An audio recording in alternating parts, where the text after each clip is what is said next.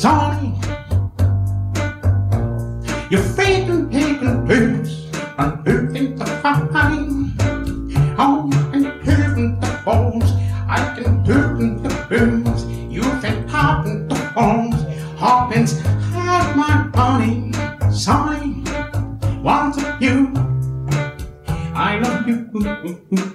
Bonjour à toutes et à tous et bienvenue dans cet épisode de crossover entre Harry Cover et Écoute ça. Je suis Dame et aujourd'hui je ne suis pas seul puisque je suis forcément en compagnie de Maxime. Salut Maxime. Salut Damien, salut à toutes et à tous et ravi de partager ce petit moment avec toi. Alors ça faisait un bon moment qu'on voulait faire un truc ensemble, puisque nos deux émissions traitent de musique, mais pas tout à fait de la même manière. Et je vais te laisser te présenter, mais avant ça, juste je précise pour les personnes qui nous écoutent que l'émission est disponible sur nos deux flux, mais c'est bien la même émission, simplement on essaie de partager ça au plus grand nombre. Donc euh, ne, ne téléchargez pas les deux, deux fois, c'est inutile. Ou alors ça peut nous gonfler nos chiffres de façon complètement artificielle, pourquoi pas. Toujours est-il que je vais te laisser te présenter pour ceux qui ne te connaîtraient pas encore. Alors donc euh, bah, je m'appelle Maxime, j'ai un podcast donc qui s'appelle Harry Cover. Pour expliquer ça simplement, c'est le podcast des meilleures reprises de façon très très humble. Et l'idée derrière ça, c'est de parler d'un morceau que tout le monde va connaître. Alors généralement euh, dans la sphère pop rock, mais pas uniquement. Et moi, je vais parler d'une version alternative, alors soit par un artiste un peu moins connu, soit d'un artiste dont j'ai envie de parler. Et donc les épisodes font entre 20 et on va dire 35 minutes. Il y a un épisode par semaine, et donc à l'heure où on enregistre, il y a déjà 39 épisodes de disponibles. Ouais, c'est vrai que tu produis beaucoup en ce moment. Et de mon côté, bah écoute ça, pour ceux qui connaîtraient pas, c'est un podcast d'analyse musicale dans lequel je décortique des albums pour en voir un petit peu toutes les spécificités, notamment en termes de composition. Et ça se veut ouvert à tous, c'est même le plus important pour moi, donc euh, ouvert aux débutants comme aux musiciens. L'idée c'est d'essayer de comprendre les astuces de composition, de production, tout ce qu'il y a autour de la musique euh, intrinsèquement, et en fait c'est tout ce qu'on trouve pas sur Wikipédia. Et donc aujourd'hui, bah, on va faire un petit coucou chaleureux à un de mes podcasts préférés, que tu connais du coup j'imagine, et qui Oui. s'appelle Super Ciné Battle, qui nous a donné l'idée de ce concept que Maxime va présenter rapidement pour celles et ceux qui ne connaîtraient pas euh, Super Ciné Battle. Donc nous, on avait envie de, de parler de musique. Alors toi, tu es polyvalent, mais euh, moi, j'ai un domaine de, on va dire, de, de spécialisation qui est les reprises. Donc du coup, un peu à la manière de Super Ciné Battle, on va faire notre Super Cover Battle. Donc on va tenter de comparer l'incomparable et de mettre en compétition plusieurs reprises. Alors pour ce premier numéro, on s'est chacun fait une petite liste de reprises qu'on va classer tout en échangeant nos points de vue, parce qu'il y aura forcément des, moments où on sera pas d'accord. Donc avec de la subjectivité et de la mauvaise foi surtout. Alors pour ce premier épisode, peut-être on en, on en fera d'autres, on verra. On n'a pas forcément pris les meilleurs covers ou nos covers préférés, juste des morceaux euh, qui parlent à tout le monde, avec une seule condition, que le morceau soit sorti officiellement sur un album, sur une compilation ou sur un live. Et comme chez Super Ciné Battle, on va vous donner les deux valeurs étalons dans le haut et dans le bas du classement. Alors pour notre étalon top, on a choisi un morceau qui nous semblait être une très très bonne cover d'un morceau plutôt chouette, d'un groupe assez connu, mais qui peut être dépassé et qui le sera peut-être d'ailleurs aujourd'hui, on verra bien. Alors cette reprise qu'on a choisie, c'est le morceau Knockin' on Heaven's Door, qui est à l'origine de Bob Dylan et qui avait été repris par les Guns N' Roses.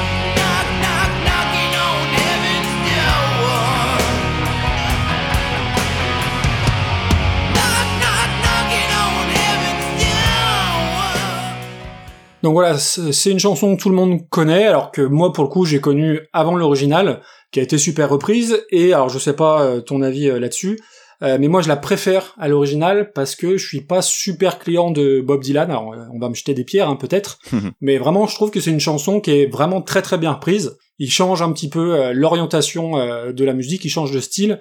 Et euh, ouais, c'est un morceau qui est vraiment super solide. Je sais pas ce que tu en penses. Bah, c'est un morceau que j'aime bien. Comme toi, je suis pas, euh, je suis pas un fan de Dylan. euh, Je suis pas du tout dans le dans le rock classique.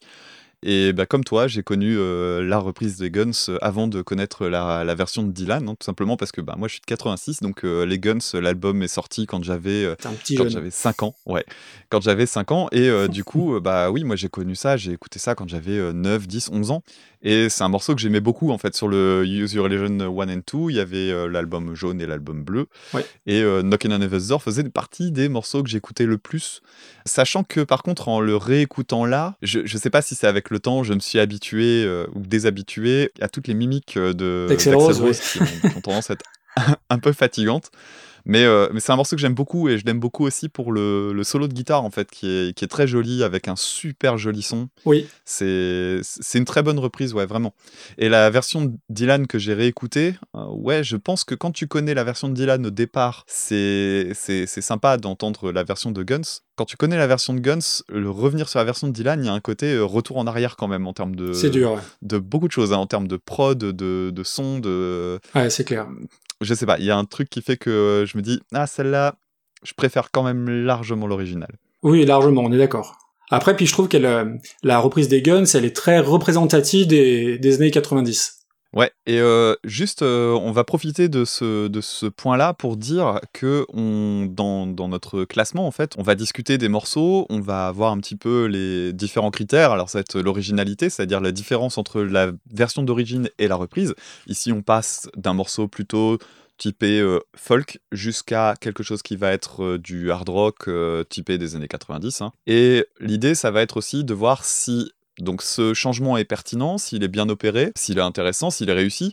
Alors il y a beaucoup de critères euh, subjectifs, mais euh, l'idée, ça va être aussi de s'interroger sur est-ce que la reprise est meilleure que la version originale? Et de ce côté-là, moi j'ai clairement choisi mon camp. Je crois que toi aussi. Oui, oui, on est On d'accord. est d'accord, celle-là, elle est meilleure que l'original. Oui, largement. Ça fait partie des raisons pour lesquelles celle-là sera notre étalon. C'est l'étalon du, du top. Alors, ce qui est drôle, c'est qu'on aurait presque pu choisir la même chanson, reprise par Avril Lavigne, et ça aurait fait euh, l'é- l'étalon du flop.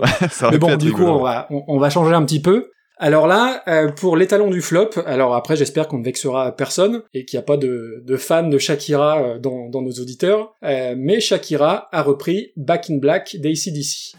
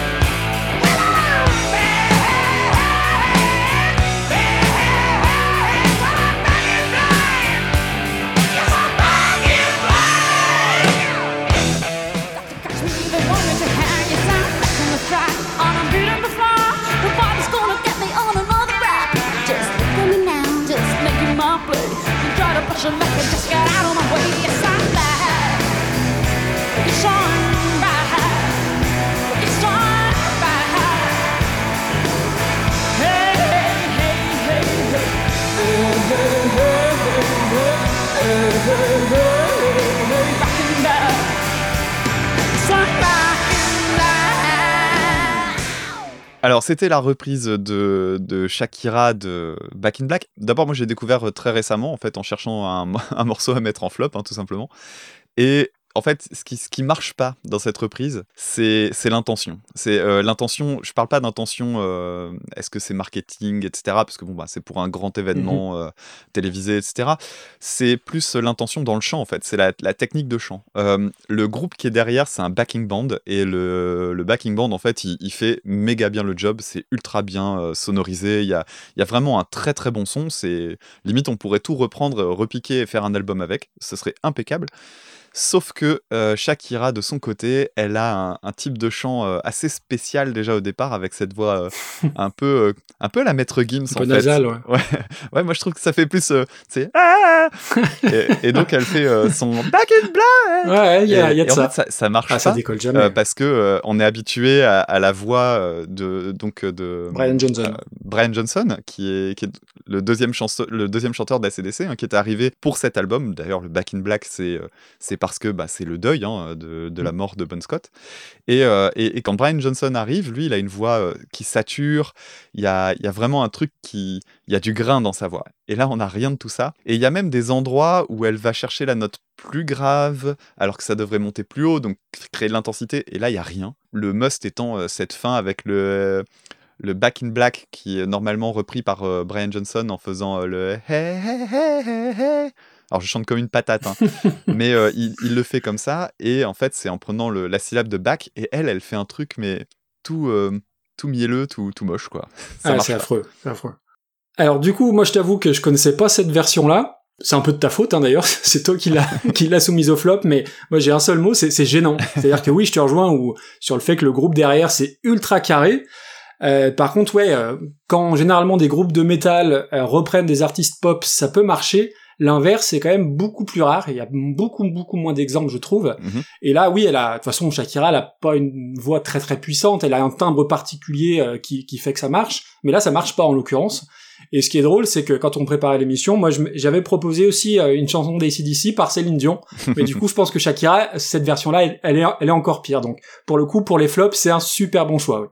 On va attaquer maintenant notre liste. Donc on s'était envoyé, euh, on s'était envoyé chacun un, petit paquet de reprises en essayant de prendre à la fois des bonnes reprises, des reprises un peu moins bonnes, des reprises un peu un peu nazes, et euh, de faire un petit peu un, un gloubi-boulga de tout ça. Euh, sachant que pour l'instant, on fonctionne avec des reprises qui sont de nos propres listes, mais dans l'idéal, si euh, ce format vous plaît, on aimerait bien aussi recevoir des listes de votre part. Donc, soit que vous envoyez à Maxime sur, euh, sur son adresse mail qu'on vous communiquera à la fin, ou alors à moi, ça peut dépendre un petit peu des, des accointances que vous aurez avec nos goûts respectifs. Donc, n'hésitez pas à nous en envoyer. Et là, on va commencer avec un grand classique de Jimi Hendrix qui a été repris par les Cure, le titre Foxy Lady.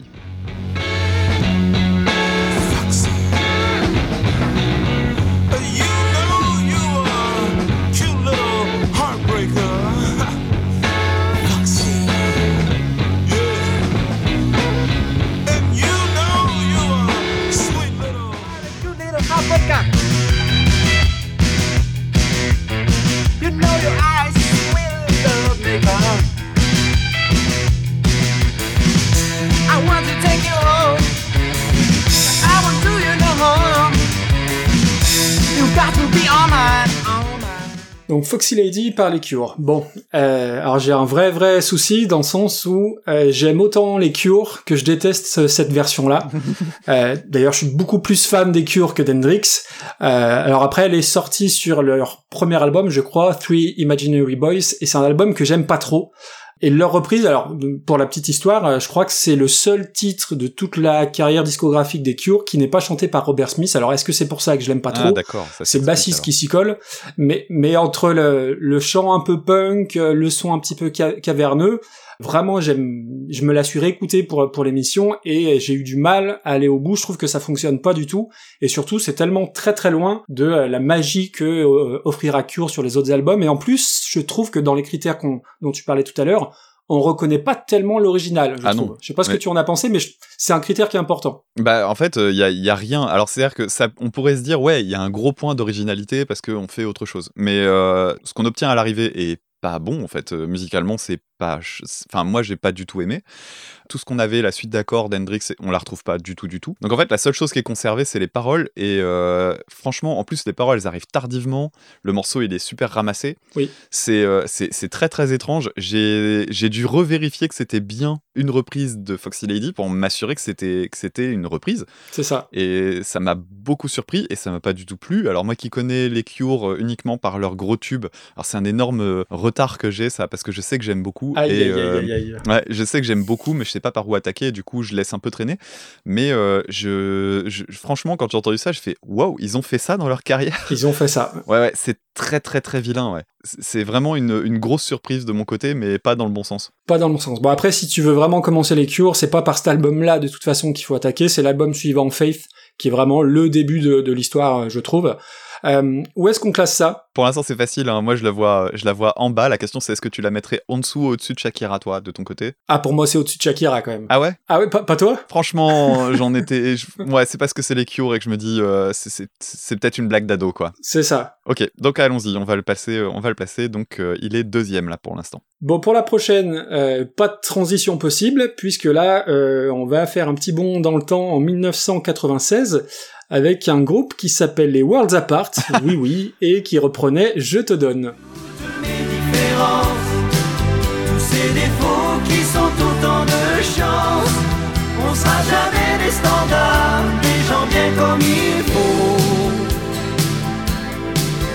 Je te donne ce que j'ai, ce que je vaux.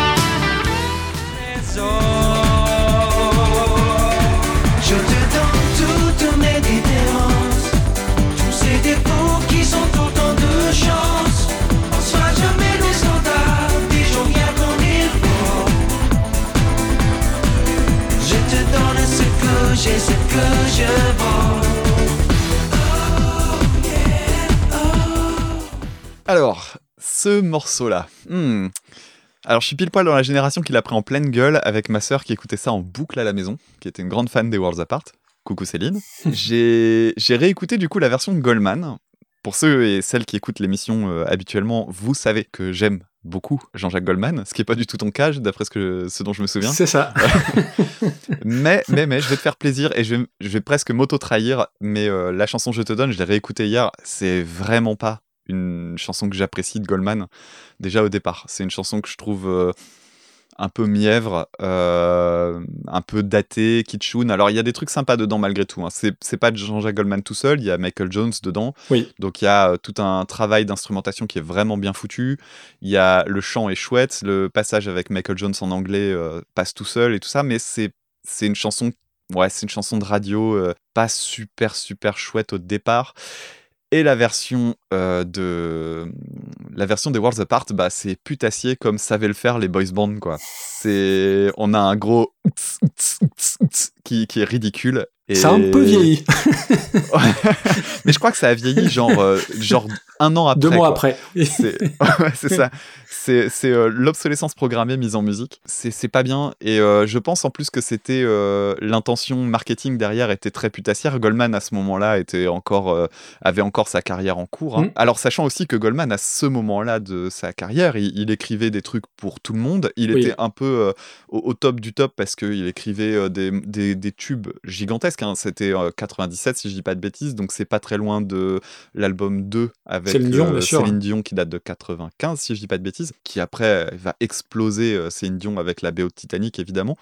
Et puis euh, il y avait eu Khaled aussi, il y Ah avait oui, eu Aïcha, plein de oui, comme ça à droite à gauche qui avaient été écrits par euh, Goldman. Alors le truc c'est surtout la, la, la grosse blague, c'est que Goldman en fait, peu importe la personne pour qui il écrit, dès qu'on entend la, la personne chanter, elle, elle chante deux notes, pouf, on sait que c'est du Goldman.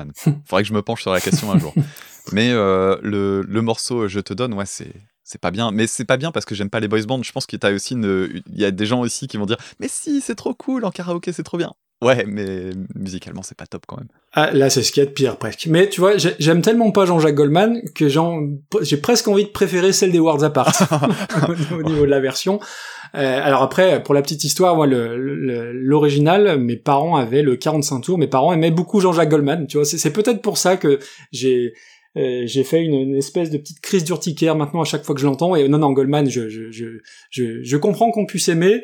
Euh, mais ce qu'il a fait pour les autres. Après, le, le vrai problème que j'ai avec Goldman, c'est la voix. Euh, les textes, tout ça, je, je n'ai absolument rien contre. Oh, Et c'est pas un excellent chanteur, Jean-Jacques Goldman. sacrilège. Et là, pour le coup, euh, que ce soit l'original ou euh, la cover, euh, pour moi, euh, pour moi, il n'y a pas grand-chose à, à- à sauver dessus. Quand on chante euh, de, du français avec l'accent anglais en plus, alors que ce soit Michael Jones passe encore, mais, mais les trois Worlds Apart, là, c'est, c'est, c'est, c'est juste pas possible. Donc pour moi, c'est fond de cale, hein, euh, je te donne. hein. Fond de cale. Ok, je pense clairement celui-là peut aller peut-être en dessous de Shakira. Ah ouais, je suis de ton je avis. pense que ça peut faire consensus là. Ça va, ça me va. Ok, allez, allons-y. Les Worlds Apart avec Je te donne, qui est en bas de notre classement, mais euh, ça reste, ça reste quatrième, hein, c'est pas dégueulasse. C'est pas dégueu... Oui, pour l'instant, c'est pas dégueulasse. bon, je te propose qu'on lève un petit peu le, le niveau avec la chanson Jealous Guy, donc chanson euh, originale de euh, John Lennon, bien sûr, Mhm. et qui a été reprise dix ans après, donc en 81, par Roxy Music. I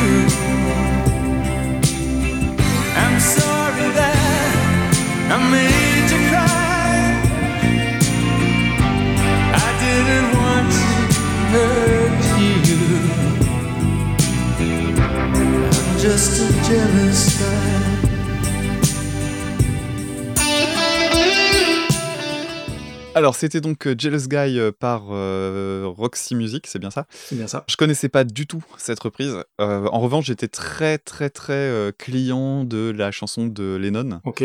En fait, c'est une chanson que mon frère, j'ai parlé de ma sœur tout à l'heure, c'est une chanson de mon, que mon frère adorait. C'était sa chanson préférée de Lennon. Il avait, récu- il avait eu un CD compilation sur lequel il y avait ce morceau-là et il l'écoutait en boucle, en boucle, en boucle. Et c'est une chanson que je trouve super jolie. Je trouve que c'est très bien composé. Oui. Il y a un côté un peu, euh, c'est à la fois un peu onirique, un peu joli, en même temps, il y a des petites tensions dramatiques dedans qui sont jolies, notamment quand il dit euh, I made you cry. Et en fait, euh, j'étais, quand j'ai vu reprise de Jealous Guy, je me suis dit, ouh, c'est chaud C'est quand risqué. même de se- de s'attaquer à ça. Ouais, c'est tendu. Et en fait, bah, c'est, j'ai trouvé ça super réussi. Alors, c'est un petit peu daté maintenant, hein, quand Oui. on écoute, on sent que ça date de 81. Les sons de synthé de, de Brian Eno sont, sont vraiment très typés. Donc, quand on n'a pas trop l'habitude de ce genre de truc, ou si on n'est pas de la bonne génération, ça peut un peu euh, érailler au niveau des oreilles, mais euh, c'est. Non, c'est une bonne reprise. Et euh, je trouve même ça vachement joli. Et, et je me dis, c'est. C'est une belle prouesse en fait d'avoir repris ce morceau-là version rock, mais euh, sans perdre le, le côté euh, purement lyrique en fait, joli de, de tout ça. C'est une reprise que j'ai beaucoup aimée. Ouais. Ça reste très respectueux de l'original. Ouais, ouais, ouais. Bah, en fait, il change, il change pas grand chose. C'est vraiment le, un travail d'arrangement. hein. Oui. Tu, remets de la guitare, de la batterie et tout ça, mais tu gardes la même suite d'accords, la même structure, la même ligne de chant. Et c'est super réussi, ouais. Après, moi, le, le problème que j'ai avec cette chanson-là, alors c'était euh, un, un choix de ma part, hein, Roxy Music, c'est que je suis très très client de la voix de Brian Ferry. Je trouve vraiment que c'est un chanteur hyper classe. Par contre, comme tu le disais, euh, je suis beaucoup moins fan de des arrangements qui sont quand même très très typés années 80. Euh, je pense notamment au, son de, de, de- d'espèces de solo de guitare électrique euh, sur après le pont et l'utilisation du saxo. Alors le saxo dans les années 80, il y en avait de partout, mais du coup, euh, ça m'a empêché de complètement adhérer à, la reprise, malgré le fait que j'aime beaucoup beaucoup la, voix de Brian Ferry. Donc, je suis, un peu, je t'avoue que je suis un peu partagé. Ouais, en fait, c'est- peut-être parce que dans ce cas-là, il faut peut-être essayer de, se resituer dans l'époque. À l'époque, ce genre de son était, euh, était très très courant en fait. Euh, Alors c'est vrai que moi, chaque fois que je pense au saxophone dans ce genre de truc, alors le saxophone dans le jazz, dans le même dans le métal euh, et, et tout ça, c'est un- une sonorité que j'aime bien. Mais le saxophone façon années 80. Alors l'exemple que je donne souvent et qui est, euh, qui est vraiment très représentatif, c'est essayer de re-regarder L'arme fatale, le premier, le deuxième, avec Mel Gibson. C'est hallucinant en fait. Tous les tous les thèmes sont joués au saxophone avec un saxophone Mm. avec une grosse réverb et c'est dégueulasse. hein. C'est dégueulasse. Et ça, ça, ça te sort du film parce que simplement on n'est plus dans l'époque où il y a ça et c'est devenu une faute de goût. C'est comme, euh, je sais pas, dans les années 90, tu voyais les tables en formica orange euh, des années 70, ça faisait dégueulasse. Si tu pouvais faire ce que tu voulais autour, ça faisait dégueulasse. Là, on est dans cette période où le saxophone marche pas. On s'est réhabitué à certaines sonorités. Euh, les sonorités de synthé, par exemple, je les trouve particulières, mais je sais que je les trouve moins gênantes que si, si j'avais écouté ça il y a 10 ans. Oui. Parce que simplement, la synthwave et compagnie ont, ont réutilisé des sonorités de synthé, on va faire des... mais le saxophone n'est pas revenu de cette façon-là. Et donc, du coup, ouais, là, ça choque. Ça reste malgré tout une très très bonne reprise, et je pense qu'à l'époque, c'était un- une belle prouesse. Ouais, et puis c'est toujours super gonflé de, de s'attaquer à, à du Beatles ou du John Lennon euh, en particulier. hein. Ah oui, complètement. complètement. Bon, après, il y en a pas grand, il y a, je trouve qu'il y a, pas grand monde qui peut s'y attaquer. euh, et là, il le fait, Brian Ferry, enfin Roxy Music, euh, c'est tout à fait honorable.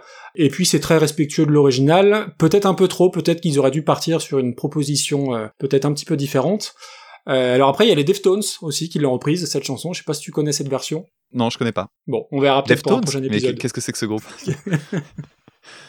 Euh, où est-ce qu'on classe ça, mon petit Damien Euh, bah écoute, euh, clairement, y a, on, on a trois morceaux qui sont pas terribles et il y a, euh, y a le, le titre des Guns. Moi, je vois ça en dessous des Guns. Je vois ça en dessous des guns, ça me va. Ok, c'est parti. On enchaîne, on continue avec un monstre sacré, hein. enfin un monstre sacré, pas un monstre sacré, mais un groupe euh, reconnu comme étant un des groupes les plus importants de l'histoire du rock. On va s'attaquer à Satisfaction des Rolling Stones, qui a été repris par Divo en 1981.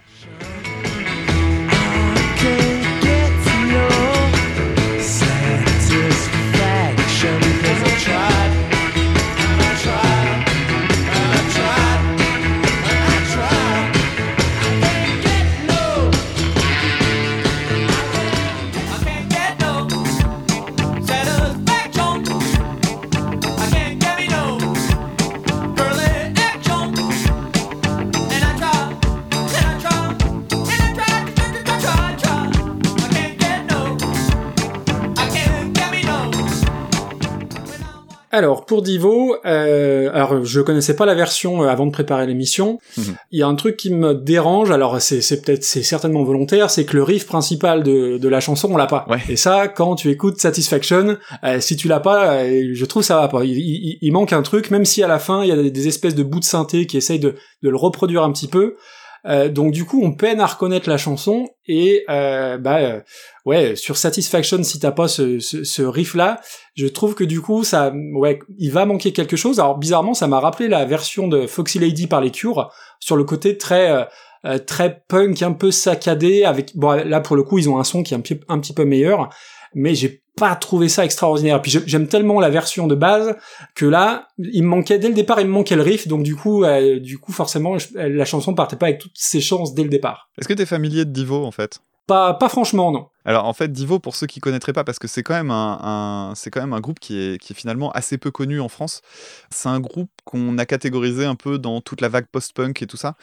C'est euh, c'est un peu genre des gens qui font du punk, mais avec des guitares en son clair, avec du synthé.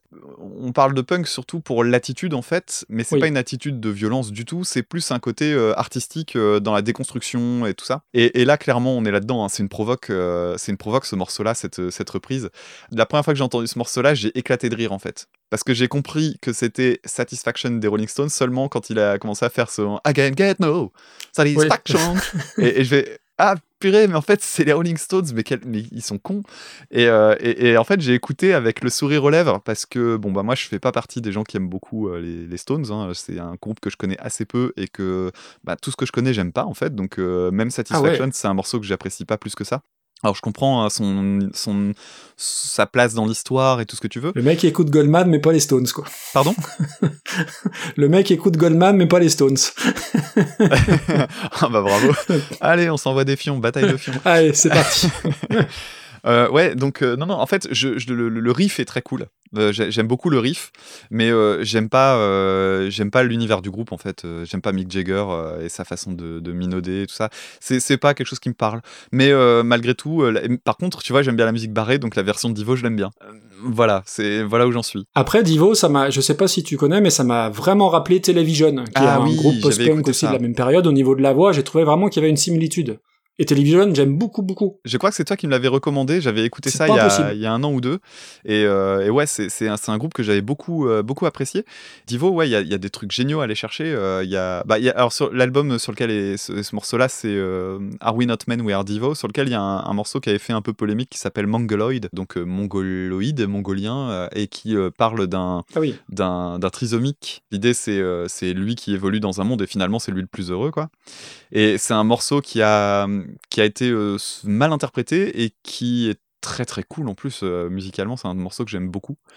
Et, euh, et ouais, il y, a des- il y a des morceaux qui sont, qui sont très chouettes. Y a, notamment, euh, Divo euh, avait, avait. Il y a un morceau que beaucoup peuvent connaître parce qu'il avait été repris dans une musique de Coca pour une pub pour Coca-Cola en fait.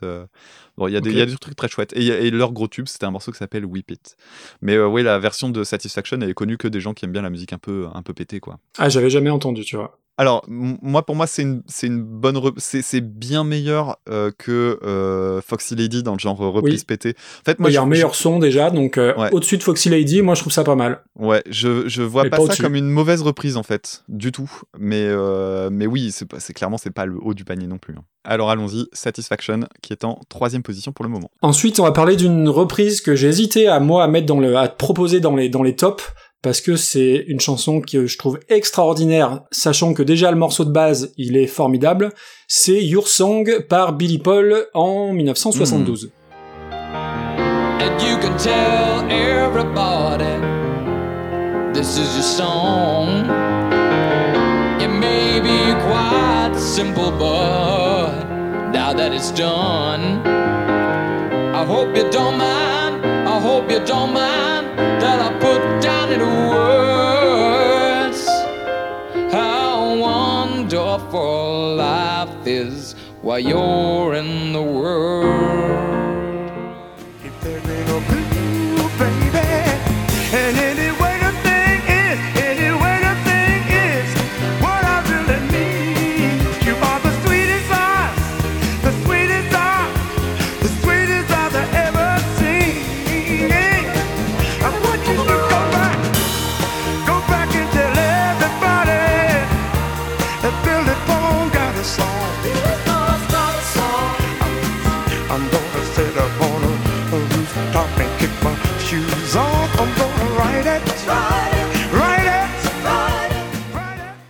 Your Song, bah, en fait, euh, j'ai découvert que c'était une chanson de euh, Elton John. Ok. Je le savais pas, je connaissais euh, très très bien la version de, de Billy Paul, vraiment sans connaître la carrière de Billy Paul du tout. En revanche, euh, j'étais extrêmement marqué par sa voix quand j'étais petit parce que euh, il a une voix très particulière et, euh, et il a des inflexions en fait dans son chant que je trouve vraiment super jolies. C'est très étonnant sa façon de chanter.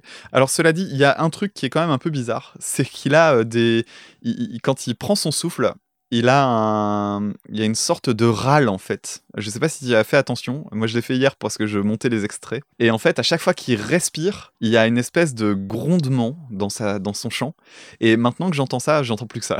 mais c'est un détail. Mais, euh, mais limite, je vais vous niquer le morceau. hein. Si vous réécoutez en pensant à ça, vous allez entendre le à chaque fois. Ah ouais, c'est vraiment, pas, bizarre. mais, euh, mais ouais, c'est une chanson que j'aime beaucoup. Et la, la version de Elton John, du coup, je l'ai découverte et euh, ça m'a fait juste me dire bordel, mais il faut vraiment que je m'intéresse. Alors, non pas au Elton John de, de fin de carrière, on va dire, Non. non, mais non. plutôt à ce qu'il faisait au début parce qu'en fait, ça fait 3-4 morceaux sur lesquels je tombe et à chaque fois, je me dis wow, mais quel talent! Il était super jeune et il écrivait des merveilles. Bah, ces albums des années 70, mais c'est fantastique, Elton John, fantastique. Ouais. Alors pour le coup, moi, c'est une chanson que j'ai, une reprise que j'ai toujours plus ou moins connue, au- aussi loin que je remonte, je l'ai toujours entendue. Peut-être même que je l'ai connue avant la version de d'Elton John. Euh, alors après, il y a un côté Madeleine de Proust dans le sens où, euh, bah voilà, euh, c'est un peu la chanson de certains étés quand j'étais gamin, donc du coup, je peux pas ne pas l'aimer.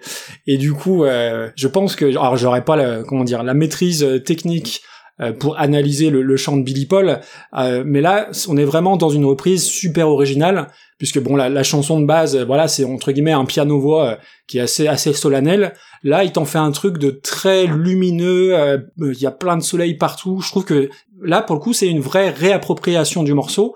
Alors après, le petit bémol, si on peut trouver un bémol, c'est que du coup, on peut peiner à reconnaître l'original. Là-dessus, euh, ça peut être un sujet à discussion, mais euh, voilà, pour moi, c'est vraiment euh, euh, se prendre une chanson, bah tiens, euh, à la base c'était un piano-voix, moi je vais en faire quelque chose de très soul avec avec ses armes à lui, hein, il cherche pas à, singer Elton John, il est vraiment très très bon. Et euh, ouais, je trouve que c'est tout ce que j'attends moi dans une reprise, c'est-à-dire proposer une relecture complètement différente. Et autant la chanson de d'Elton John, bah voilà, il y a ce côté très très sérieux. euh, Autant la version de Billy Paul, bah voilà, te donne envie de chanter, te donne envie de danser. Je trouve que c'est vraiment quelque chose de, de de très très fort. Et pour Billy Paul, alors Billy Paul, moi, je vais être honnête, je connais trois chansons, Me and Mrs Jones, qui est le Bah tube oui, qu'il a fait connaître. merveille. Ouais, ouais. Et aussi, il a fait une, une reprise des Wings, mais on en parlera plus tard, une chanson que j'aime beaucoup. Euh, mais pour moi, c'est une chanson qui devrait aller très très haut dans le classement. Après, il y a un gros gros point faible à Billy Paul, alors paix à son âme, hein, mais il a quand même chanté en duo avec Chimène Badi. Et ça, décemment, euh, il peut perdre des points par là-dessus. En plus, sur une chanson, une reprise de Marvin Gaye et Tammy Terrell, Ain't No Mountain High Enough. Alors, je me suis, je suis pas fait violence pour écouter le duo avec Chimène Badi, mais voilà, il- ça, ça méritait d'être dit quand même, pour être juste. J'avais demandé si c'était une reprise pour savoir si elle- on allait se la, se la cogner un jour. Alors, on, on dira à nos que oui. auditeurs de pas nous la mettre dans les, dans les listes. Alors, euh, il y a un truc euh, que tu dis qui est assez vrai, c'est euh, que en fait, il arrive quand même à s'éloigner assez de la chanson. Il y a, ça m'a frappé hier quand j'ai quand j'ai fait le montage des extraits, parce que j'essayais de retrouver une, une phrase qui revient beaucoup dans, enfin, j'essayais de retrouver le gimmick de chant de Elton John Mhm. dans la version de Billy Paul. Et en fait, euh, je le retrouvais pas au même endroit, ou alors je le retrouvais, mais de façon un peu disparate et pas de façon aussi insistante que Ouais, euh, ouais. chez Elton John. Et donc, du coup, ça, ça crée des différences. Et là où je te rejoins, c'est que le, le boulot, en fait, il a, ça a été de, de transformer une chanson qui est un, un piano-voix, en fait, en une chanson de soul. Et là, c'est là que tu vois tout le, toute la beauté des arrangements, c'est les, les, les chœurs. C'est magnifique. En fait, les, les chœurs dedans, c'est- sublime. Et c'est ça qui donne une espèce de poids, surtout à la fin, qui fait que le morceau progresse beaucoup. En plus, ce morceau est beaucoup plus long, en fait, dans la version de Billy Paul. Donc, tu Oui. sens qu'on installe un truc euh, vraiment beaucoup plus euh, démonstratif, en fait, mais qui, qui, qui marche euh, du feu de Dieu. quoi. Pour moi, c'est numéro un. Ah ouais, tu le mets carrément au-dessus de Ah ouais. Walking on Heaven's Ouais, clairement. Bah écoute, euh, ouais, ça me semble, ça me semble cohérent. Donc, euh, Allez, vendu. Et pourtant, Dieu sait que j'aime l'original, mais je trouve que vraiment, c'est, ça fonctionne, mais à, à gogo, quoi. Alors, on attaque avec la suivante. Donc, la suivante, on va changer d'ambiance. On, on va danser un petit peu maintenant. On va s'attaquer à la chanson Maniac, qui vient du film Flashdance et qui avait été reprise en 2007 par Carnival in Call, un groupe français que j'aime beaucoup.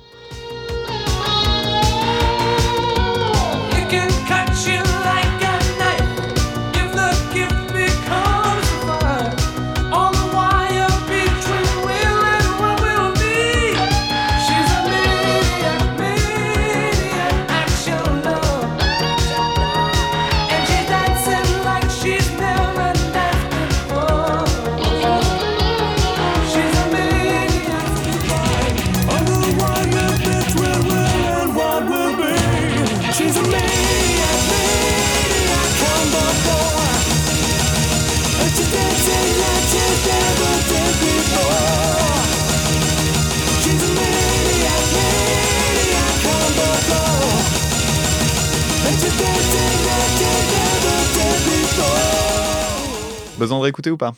Ah, certainement pas. Ok, je vais garder ça au montage. bon, je te laisse attaquer parce qu'apparemment tu vas rentrer dans l'art. Alors, Carnival in Call. Alors, euh, bah déjà, euh, Est-ce que tu connaissais le groupe? Oui, oui, je connaissais le groupe. J'ai un peu écouté ça dans mes jeunes années, on va dire. Ce que, ce que je trouve génial, c'est que dès la première mesure, les trois premières secondes, tu reconnais que c'est maniaque, clairement. Par contre, après, oh là là là là, il y a alors, le, le- le vrai problème que j'ai, euh, alors c'est plus euh, de l'exercice de style que vraiment un hommage. Après, euh, ce qui me dérange un petit peu, c'est euh, à cette époque-là, euh, c'était entre guillemets assez facile de prendre une chanson un peu ringarde, euh, de mettre plein d'éléments dedans et puis de faire beaucoup de bruit et, euh, et nous comme des gamins qu'on était on adorait Euh, je me souviens qu'ils avaient repris du ils avaient fait l'inverse en reprenant du Pantera la chanson Fucking Hostile Oui. ils l'avaient reprise en version un peu un peu swing donc complètement l'inverse. Et donc là ils te prennent une chanson euh, euh, ouais qui est un peu un peu désuète un peu ringarde. Ils te mettent euh, des boîtes à rythme de la double pédale euh, alors qui, est, qui est électronique à mon avis un peu partout oui, il y a mille idées à la seconde, clairement. euh, les mecs, ils ont un cerveau qui est bouillonnant, ça c'est certain. Mais c'est pas le genre de musique où tu dis, tiens, qu'est-ce que j'ai envie d'écouter? Bah tiens, la reprise de Maniac par Carnival in Call. Ah. Euh, euh, franchement, ça, enfin, pour le coup, moi, ça Mais- fonctionne franchement pas. Et alors l'original, je sais pas, c'est pas trop mon truc, mais bon, quand tu la mets, tu l'entends, bah voilà, tu tapes du pied, tu bouges un peu.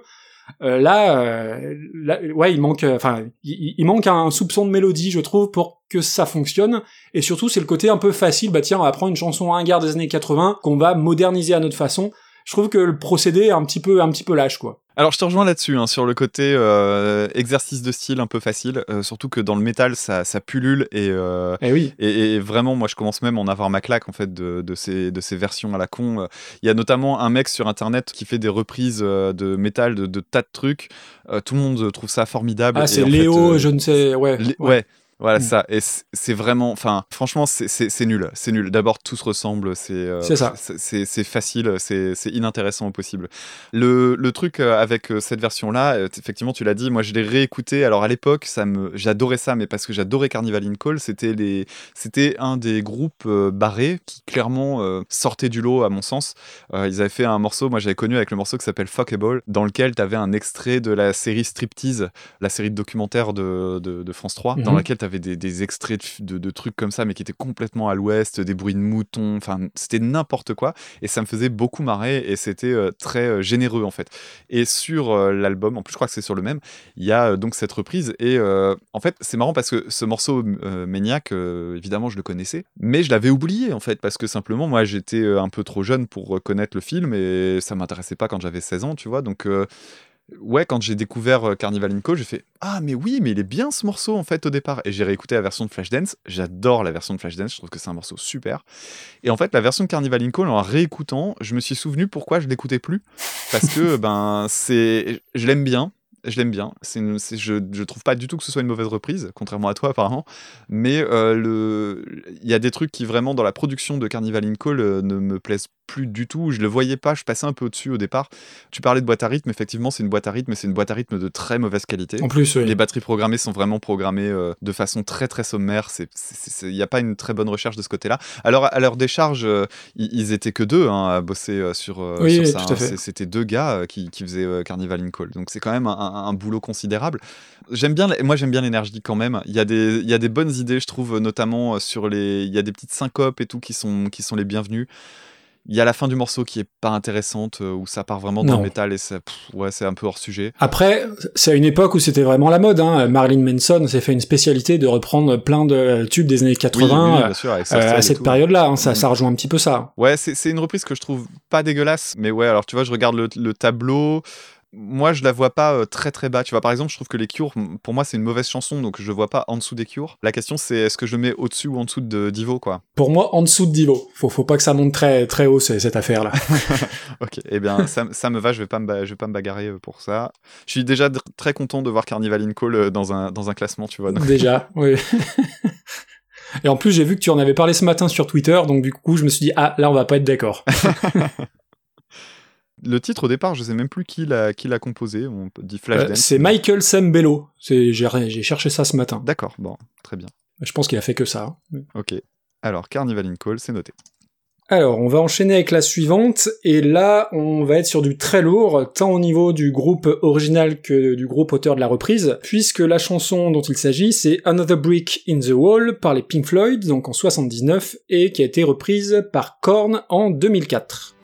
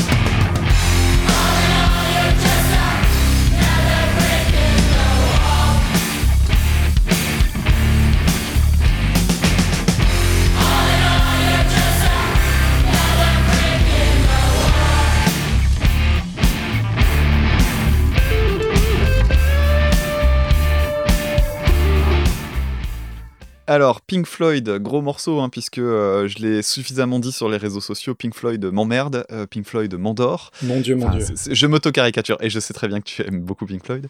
C'est un peu ton Jean-Jacques Goldman, finalement. C'est un peu ça. Et en fait, euh, Pink Floyd, cette chanson-là, quand même, Another Brick in the Wall, c'est une chanson à laquelle on, on- c'est- je vais pas dire on touche pas, mais euh, ça va être très compliqué d'en faire une reprise convenable parce que c'est juste un énorme classique. C'est surtout une chanson que je trouve vraiment très très très intéressante à plein d'égards en fait. À chaque fois que j'écoute, j'ai l'impression de découvrir Mhm. un, nouveau, un nouveau truc. C'est une chanson que j'aime beaucoup, euh, même si je, je suis pas un grand fan de Pink Floyd. Notamment, moi je l'aime bien parce que en, en tant que guitariste, il y a, y a des trucs que j'adore, Eh euh, notamment bah, le solo de guitare avec ce- ces bends complètement ouf. Donc les bends, en fait, c'est quand on, on- on va tirer une note pour l'amener plus aiguë qu'elle ne l'est quand on la joue sur le manche, en poussant la corde.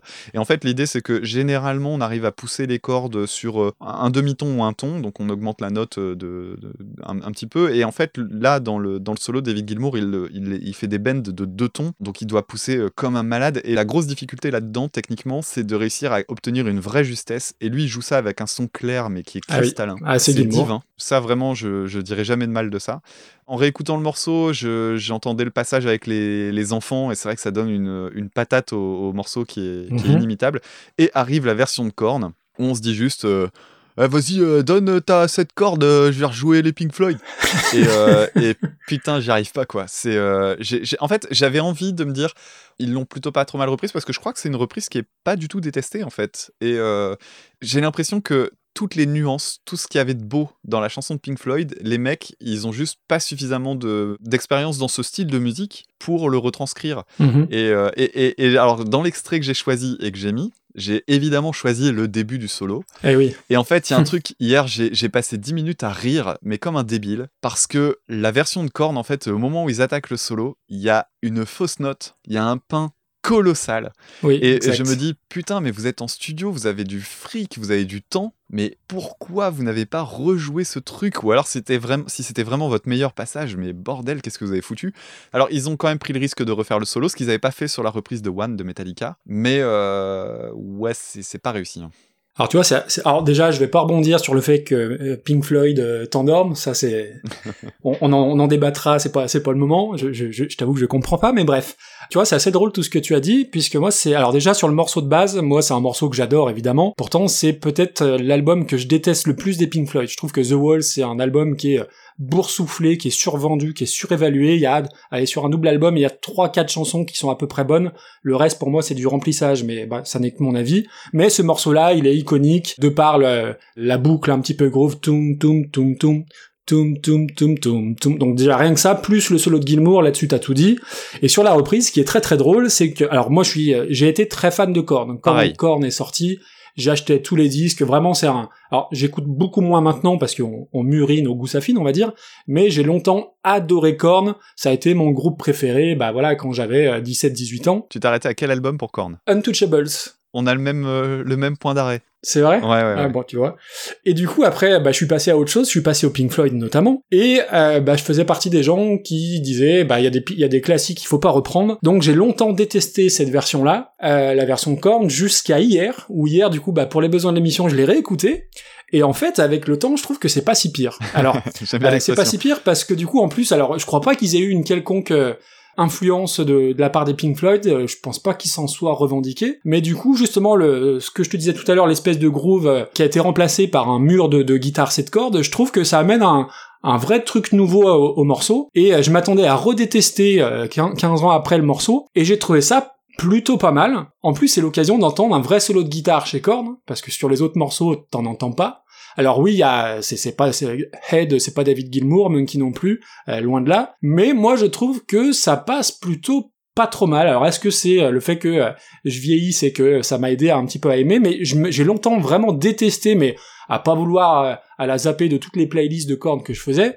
Mais là, j'ai pas passé un mauvais moment en l'écoutant. Alors après, vu qu'ils ont pris les trois parties, c'est un petit peu long. Ça aurait gagné de, à être coupé de une ou deux minutes. Comme les morceaux de Pink Floyd en général. Mais ça aussi, je te, je te, petit jeune, je te ferai ton éducation de, de Pink Floyd.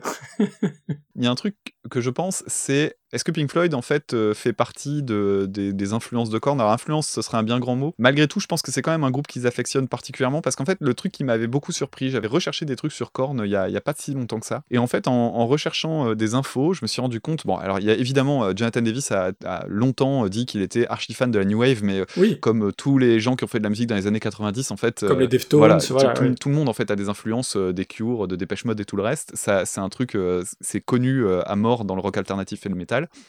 Mais euh, je serais pas étonné qu'ils aillent jusqu'à jusqu'à du Pink Floyd et tout ça, parce que euh, y a aussi d'autres trucs que j'avais vus, notamment ils, ils aimaient beaucoup, euh, je ils, ils se sont beaucoup inspirés, par exemple, de Mr. Bungle, qui est quand même un groupe dont tu te dis, mais il y a, il y a zéro rapport avec Korn, quoi. Et en fait, si, si, les gars, ils ont intégré des, des accords dissonants, des trucs comme ça.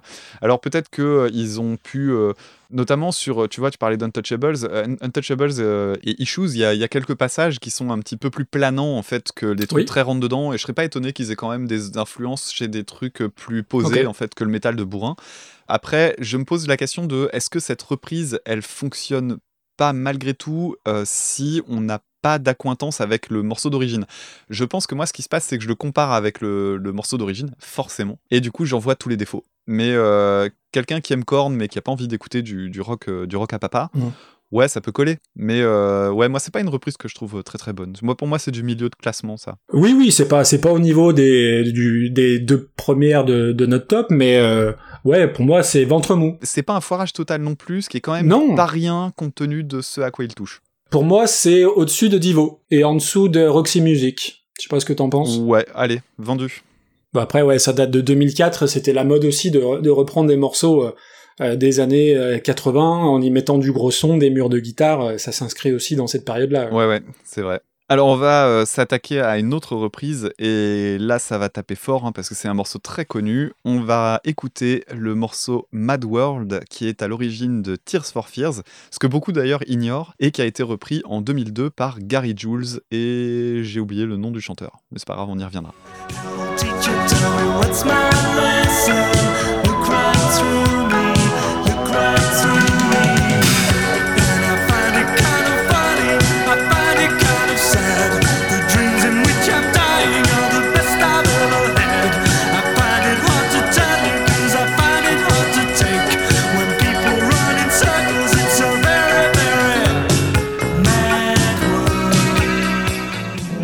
Teacher, tell me what's my lesson? Look right through me, look right through me. And I find it kind of funny, I find it kind of sad. The dreams in which I'm dying are the best I've ever had. I find it hard to tell you, I find it hard to take. When people run in circles, it's a very, very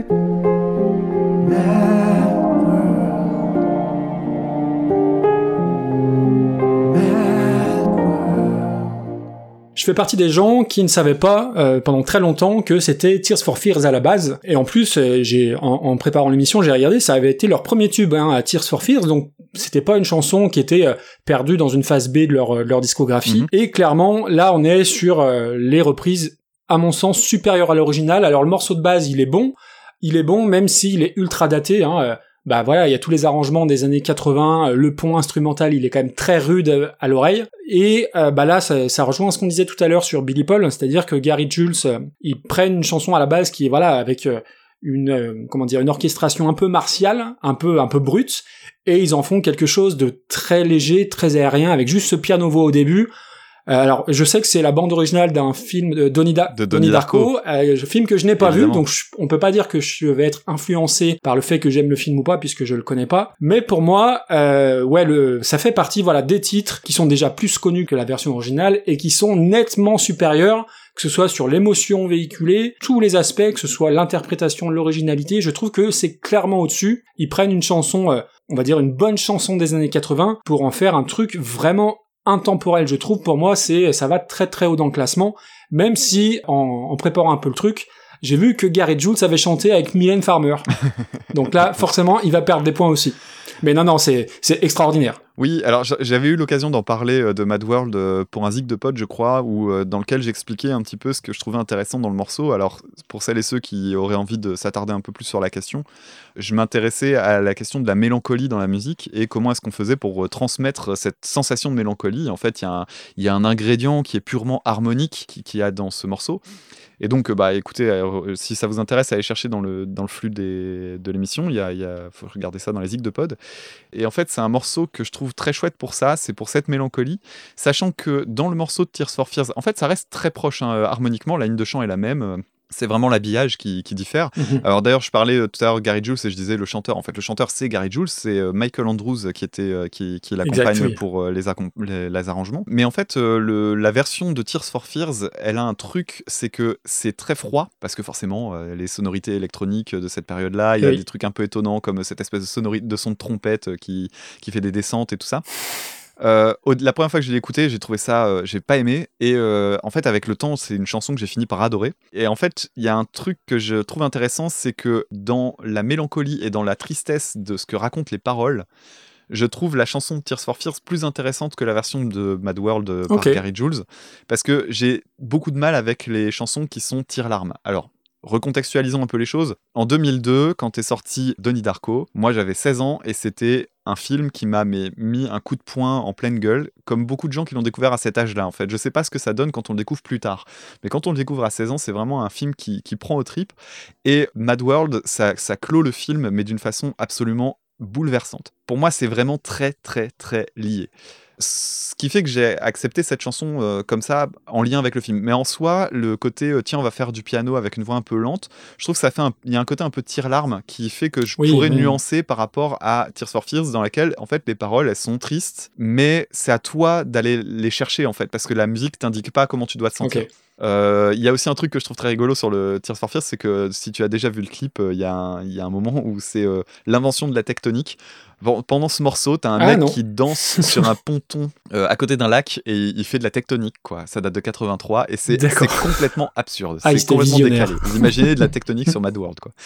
Euh, voilà. Et donc, euh, ouais, Mad World, c'est. Je te rejoins sur un truc, c'est que oui, pour moi, c'est une chanson qui est meilleure que l'original, sans doute parce qu'elle est plus accessible aussi. Oui. Et euh, ouais, ouais, c'est une chanson que je trouve vraiment géniale. Et moi, clairement, dans termes de classement, je la, Numéro vois, je la vois numéro 1 et je pense qu'elle va être difficile à détrôner. euh, Il y, aura, il y aura sans doute euh, d'autres trucs qui iront au-dessus, mais ça va être un, un morceau qui risque de rester longtemps là-haut. Pour moi, c'est pas un scandale. Ouais, si on la met numéro numéro un, franchement, ça me va. Ok, parfait. Et effectivement, je te rejoins, ça va être dur à, ça va être dur à dépasser. ouais. Donc Mad World par Gary Jules. On continue? Allez, donc on enchaîne. Bah, tout à l'heure, on parlait de, de Korn. On va parler aujourd'hui d'un de, de leurs rejetons euh, malsains, si j'ai envie de dire, puisqu'on va parler de Limp Bizkit, qui a repris en 97 la chanson Faith de George Michael.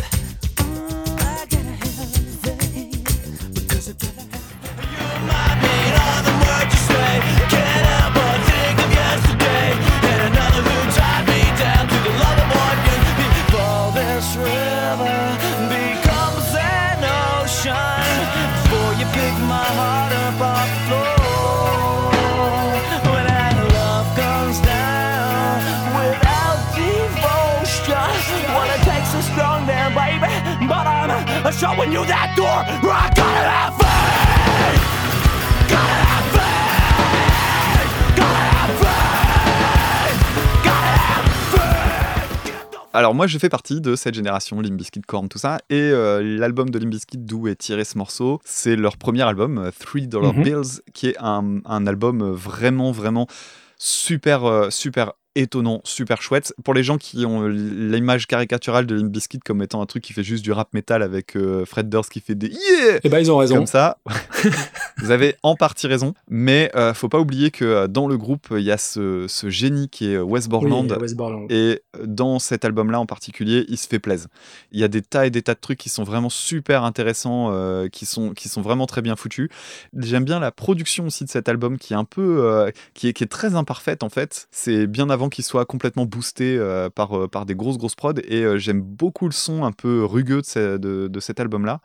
Et la version de Faith, eh bien moi, en fait, quand j'ai découvert ça, bah, j'étais assez jeune et du coup, je ne connaissais pas la version de George Michael. Et j'aimais bien la version de Limp Bizkit. Puis après, j'ai découvert la chanson de George Michael, que je trouve vraiment pas formidable du tout. Oh merde.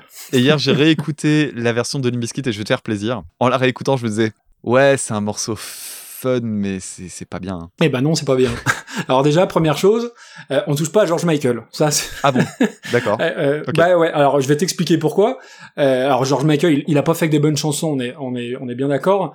Mais en tant que gros gros fan de Queen, euh, je sais pas si tu as vu le concert hommage à Wembley à Freddie Mercury, où tous les chanteurs se sont succédés, Metallica, Robert Plant, Extreme, David Bowie, Annie Lennox. Le seul qui a été à la hauteur, quasiment le seul, c'est Elton John. Euh, sur la chanson Somebody to Love, hein, je conseille à tout le monde de regarder sa, sa prestation sur ce morceau-là. Rien que d'en parler, j'en ai clairement j'en ai les frissons. Donc, à partir de ce jour-là, George Michael a eu tout mon respect déjà premièrement. Et alors oui, Limp Bizkit, euh, bah moi quand c'est sorti, j'avais ouais, j'avais 16-17 ans. Donc acheté tous les albums de Korn, acheté tous les albums des Deftones. J'ai acheté les albums de Limp Bizkit, de Crazy Town, d'Incubus, etc., etc. Ah, t'as acheté Crazy Town, hein, quand même. Chaud.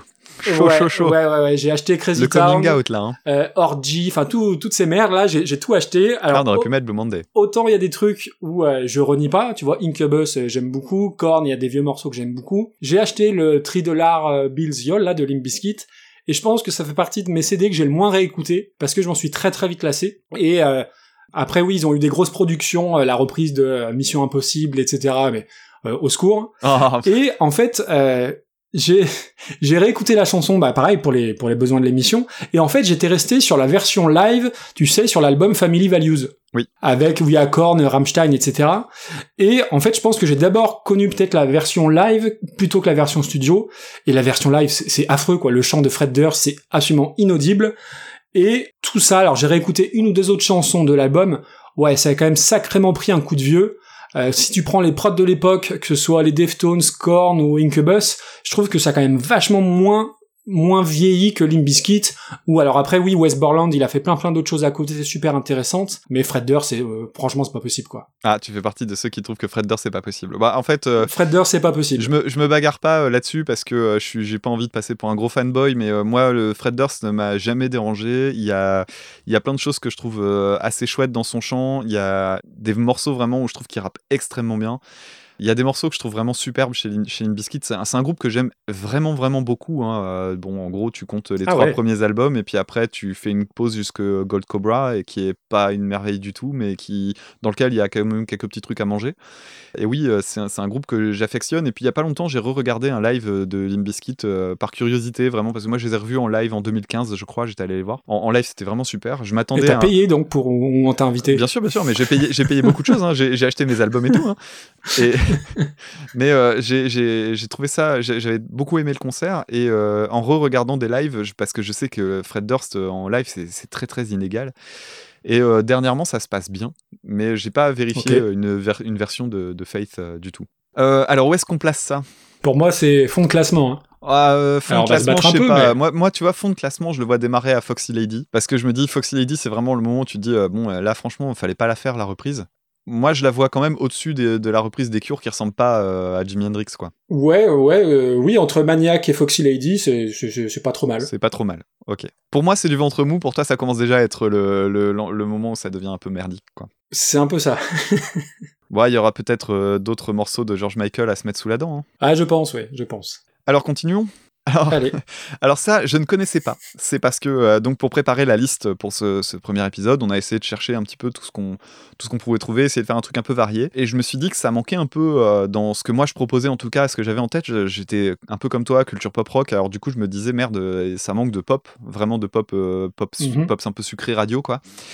Et je me suis dit, tiens, bah, on va regarder s'il y a des, des reprises de, de morceaux radio. Et j'ai pensé à I Kissed a Girl de Katy Perry, qui est une chanson que j'aime plutôt bien, euh, malgré. Enfin, j'aime pas, sa, pas sa sonorité que je trouve vraiment euh, merdique. Mais j'aime bien sa ligne de chant, sa mélodie, qui a été repris en 2009 par un groupe qui s'appelle Attack Attack, que je ne connaissais pas du tout. Et franchement, heureusement. Euh, et bien, on va écouter ce que, on va écouter ce massacre en règle. hein. Je vais spoiler un peu. My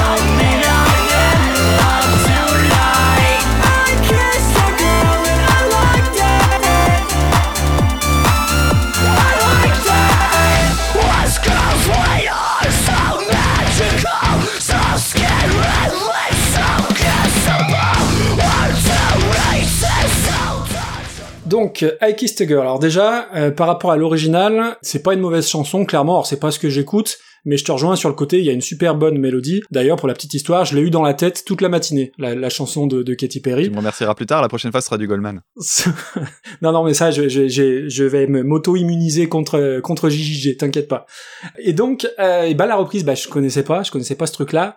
Et déjà, dès la, on va dire les deux premières secondes, l'espèce de vocodeur, c'est c'est juste, c'est c'est juste pas possible. Ils ont fait comme dans Spinal Tap, ils l'ont monté à 11. Ah oui, oui, je pense qu'il y a des chances, ouais. Et non, non, c'est affreux. Je sais pas pourquoi t'as été chopé ça. C'est probablement ce que j'ai entendu de pire là depuis depuis le début de l'émission. Et a un moment donné, il y a un pont un peu métal. Donc c'est un genre qui est de scandaleux. cross- Qui est scandaleux. qui est scandaleux. C'est un genre de crossover pour ceux qui, qui connaissent un peu entre FL65, ceux qui chantaient I'm Blue d'Abudi, et Fear Factory. Donc c'est- ça Exactement. n'a ni queue ni tête. Oh putain, C'est absolument affreux. tu l'avais écrite celle-là, c'est trop beau comme comparaison. Magnifique. Euh, Celle-ci, je l'ai écrite, ouais. Ouais, Mais parce ouais, que ça m'a marqué. J'ai trouvé que c'était Fear Factory, euh, version euh, fausse dance des années 90, franchement mauvaise. Ah mais tout à fait. En fait, quand j'ai entendu la version, moi je suis tombé, donc euh, j'ai découvert de façon linéaire, hein, j'ai écouté le morceau, j'ai- éclaté de rire quand j'ai entendu l'autotune à ce mo- à- de cette façon-là. C'est tellement ouf, les sonorités, le synthé dégueulasse. Enfin, ils ont pris la chanson de Katy Perry, puis ils se ils se sont mis à tout le groupe là, ils se sont mis à chier dessus. Et arrive ce moment, ce break hein, que j'ai mis dans les, dans les extraits, euh, et là tu comprends que ce groupe est en fait un groupe de metalcore. Le metalcore qui est peut-être un des, un des styles musicaux alors, il peut y avoir du bien hein, dans le metalcore. Je vais pas, je vais pas jeter le bébé avec l'eau du bain, mais qui est quand même parmi les pires trucs qui soient arrivés dans l'histoire du métal, avec cette idée de dire, eh putain, il y a des trucs cool comme Meshuga et tout ça qui s'amusent à faire des syncopes et tout, c'est intéressant, avec des gros breaks tirés du hardcore en fait, hein, les trucs où tu restes sur une note et Mhm, tu fais oui, juste un truc super saccadé. Et les mecs, ils se sont juste dit, ouais, on va rester sur une note et on va faire un toudou, toudou, toudou, toudou, toudou, toudou, toudou, toudou. Et, et tu dis, mais putain, alors ça peut être très bien. D'ailleurs, je trouve que le break que je viens de pondre là, il est cool. Il est pas mal, hein, Mais- c'est pas mal. je, je vais réécrire après. Euh, mais euh, c'est pas suffisant pour faire une chanson. Et là, vraiment, quand ils arrivent, à- quand on en arrive à ce moment-là, c'est ridicule. En plus, le chant euh, gueulé, il est, il est lamentable. Et euh, alors, ça s'accompagne de tout un, de tout un visuel en plus, hein, parce que c'est des gars qui sont très jeunes. Et en fait, quand tu regardes le clip, euh, je crois qu'ils sont en plus archi premier degré. Ils ont les jambes écartées comme euh, ils parlent de crabe Ah sur ouais. les, dans les commentaires sur YouTube, c'est assez drôle. Euh, ils ont les jambes écartées, ils se, cou- ils se cambrent à moitié là, et puis tous euh, headbangés en, en- en rythme. Et ouais, c'est ce que je pense être le pire du Ouais, c'est metalcore. c'est cliché, quoi. C'est t'as aucune inspiration. Les syncopes, c'est vraiment des syncopes de merde. Enfin, c'est nul. C'est vraiment nul. C'est euh, une des pires bouses que j'ai entendues. Puis surtout que ça, ça date de 2009, Mm, mm. mais j'ai l'impression ça, ça, ça sonne comme un truc de- des années 90, quoi, en plus. Ah ouais, ouais, non, mais c'est honteux. Hein. C'est vraiment honteux. Ah, on est bien je connaissais pas ce truc. C'est apparemment sorti sur une compile. Bah, je te remercie et ça a pas. vachement de vues. c'est un, truc euh, qui a, qui, a, qui a eu du succès. Alors, il y a peut-être des gens qui connaissent ce truc, mais, mais moi, je trouve que c'est une honte intersidérale. Pire que Shakira ou pas? Alors, moi, clairement, je le vois même pire que je te donne, sans aucun problème. Ça me va. Écoute, oui, oui. Donc, I Kissed a Girl, qui est une, qui est une sombre bouse euh, et qui arrive en, très très fond de classement. En dernière. Et un peu comme Gary Jules, euh, c'est un peu notre, notre film nanar euh, dans, de fond de classement. là. Celui-là, pour le déloger, ça, ça- ça va être pas mal. Ça va être compliqué. Enchaînons. On va revenir sur quelque chose de beaucoup plus entendable, beaucoup plus écoutable. De retour avec les Guns, les Guns N' Roses, mais cette fois-ci euh, dans la peau du groupe original, avec Sweet Child O' Mine, donc euh, qui date de 87 et qui a été repris par Sheryl Crow en 98.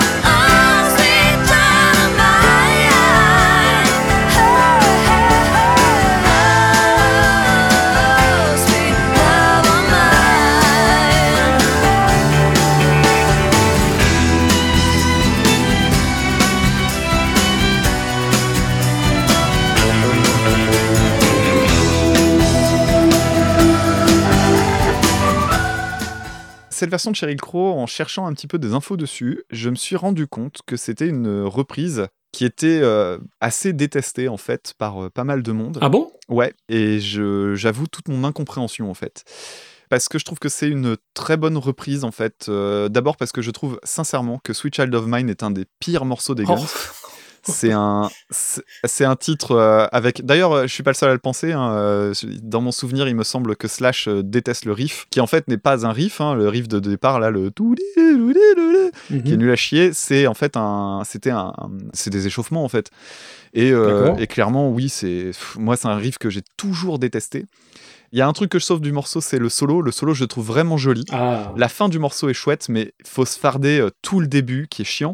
Et en plus de ça, euh, pour refaire le montage, en fait, j'ai découpé euh, le morceau de Sheryl Crow. Et en fait, en, moi, la première écoute, je l'avais trouvé cool. Et en réécoutant pour chercher un extrait, j'en ai vu les défauts. Et en fait, je me suis rendu compte que Sheryl Crow, elle en faisait quand même des méga caisses en chant. Oui. Et je me suis dit, Mm. bah tant pis, je vais faire avec, euh, je vais prendre ce passage-là. Et j'ai essayé de retrouver le même passage chez Guns. Et en fait, chez Guns, euh, c'est presque pire chez Axel Rose. Et, et du coup, quand t'écoutes euh, l'album Appetite for Destruction, tu la zappes, Sweet Child O' Mine? Euh, ouais, mais en fait, la- la- l'album euh, Appetite, c'est pas du tout un de mes préférés. Je crois que j'en zappe une bonne partie, ouais. Ouais, ouais. Je vais vérifier la tracklist, je te dis ça dans une minute. Alors, je regarde la tracklist. Welcome to the Jungle, c'est un morceau qui est cool. It's So Easy, c'est cool. Night Train, c'est bien. How to Get Me, j'aime pas. Mr. Brownstone, c'est un de mes préférés. Paradise City, j'aime beaucoup. Ah non, en fait, j'en écoute pas mal. Ben oui. J'en écoute Bah, vachement plus bon que ce que je croyais. ouais, ouais, c'est un bon album. Je suis très client, moi, de, des Use Your Illusion. Mais c'est vrai que non, non, c'est un, Ah, t'es c'est plus un- jeune, un c'est très- pour ça. C'est un très bon album. Oui, oui, clairement. hein. C'est euh, c'est vraiment un- un- une question de génération. Mais euh, oui, oui, euh, ce- cet album-là est un très bon album. Mais Sweet Child of Mine est un morceau qui m'emmerde. hein. Mais vraiment, vraiment. D'accord. C'est un morceau Bon. que j'aime pas. Alors Sheryl Crow, en fait, elle fait une espèce de, de country pop qui Mhm. est très euh, américain et qui est euh, très passe-partout. Alors, ce que j'aime bien dans cette version-là, malgré tout, c'est qu'il y a une ambiance. Il y a un truc qui se passe dans l'harmonisation. Alors, je suis pas allé chercher, je me suis pas amusé à faire des recherches, mais ça m'a rappelé euh, Madonna, période Frozen et tout ça. Il y a un, un truc que je trouve vraiment joli, et notamment l'idée de reprendre le solo avec le violon. En fait, Oui, oui, c'est eh ça ben- que j'ai bien aimé, moi. eh ben, purée, mais qu'est-ce que c'est bien trouvé Ça marche super bien. Ouais, carrément. Après, c'est un clavier derrière, un Moog ou je sais plus quoi, et c'est euh, très très joli, je trouve. Bah, Après, c'est moi qui l'ai proposé, hein, qui, l'ai- qui ai suggéré cette reprise-là sur, euh, sur la liste. Moi, je me l'étais noté parce que je voulais en faire au départ un épisode euh, pour mon podcast, et puis euh, bah, je l'ai laissé de côté pour plein plein de raisons. Et du coup, ouais, alors moi j'aime beaucoup Sweet Child O' Mine, la, version originale. Après, je suis assez client de la voix, du timbre de voix de Sheryl Crow, même si elle en fait des caisses, et puis voilà, c'est ce côté country pop où elle sait exactement les intonations au bon moment, ce qui va, ce qui va fonctionner mais c'est pas évident de reprendre les guns et moi je trouve que c'est tout à fait honorable et comme tu disais tout à l'heure voilà les, espèces de petits violons l'ambiance saloon que ça donne il y a plein de petites trouvailles au fur et à mesure du morceau. Même le, le, le chant qui est doublé sur certains refrains je trouve que ça apporte pas mal de choses. Il y a un truc qui manque c'est voilà le, moi je suis tellement habitué au morceau de base avec le solo de guitare de Slash que du coup une fois que la chanson est terminée tu restes un petit peu sur euh, sur ta fin et puis le pont euh, qui fait Where Do We Go que j'aime beaucoup chez les Guns bah je trouve que ça tombe un peu, ça retombe un petit peu à ce moment-là. Et puis après il manque, euh, il manque quand même le solo de guitare, mais je trouve que c'est plutôt une très très bonne reprise. Et alors tu vois j'ai pas j'ai pas creusé dessus, mais je savais pas que c'était une reprise qui était détestée. Pour moi c'est plutôt d'un un vrai bel hommage assez assez original pour le coup. Bah oui, en fait, je pense que c'est détesté majoritairement par des gens qui peut-être surestiment, euh, enfin, ou, ont peut-être euh, un trop fort sentiment d'appartenance à la, à la famille du rock, euh, du métal et tout ça. Et, et moi, je trouve que pour justement une reprise d'un morceau rock, comme tu disais tout à l'heure, c'est moins courant que ça, ça aille dans ce sens-là. Oui. Je trouve ça bien, vraiment bien plus qu'honorable. Ouais c'est correct. hein. Alors, en termes de classement, moi, je vois bien ça entre Jealous Guy et Another Brick in the Wall. Je trouve ça meilleur quand même que la reprise de Korn. Eh ben écoute euh, ouais j'allais t'indiquer la même place donc écoute ça me va. Parfait. Ça, pour l'instant, la liste est encore petite. On est à 13 morceaux, donc on n'est pas encore trop obligé de se taper dessus. Ça va venir. ouais pas sûr remarque. Je sais pas. Ouais, ça, ça- ça va. Pour le moment, ça va. Alors, morceau suivant qu'on avait mis de côté, là, un morceau euh, qui est pas du tout le plus connu, en tout cas, euh, de la personne qui la reprend malgré euh, la notoriété de cette chanteuse. C'est un morceau dont j'ai découvert qu'il était une reprise. D'ailleurs, toi aussi, si j'ai bien compris. Oui. Un morceau de, un morceau, j'allais dire de Amy Winehouse, mais non, repris par Amy Winehouse qui s'appelle Valerie et qui était une chanson d'un groupe qui s'appelle The Zootons. Et en fait, je vais préciser tout de suite, les Zootons, le morceau s'appelle Valerie et pour euh, Amy Winehouse, ça s'appelle Ray.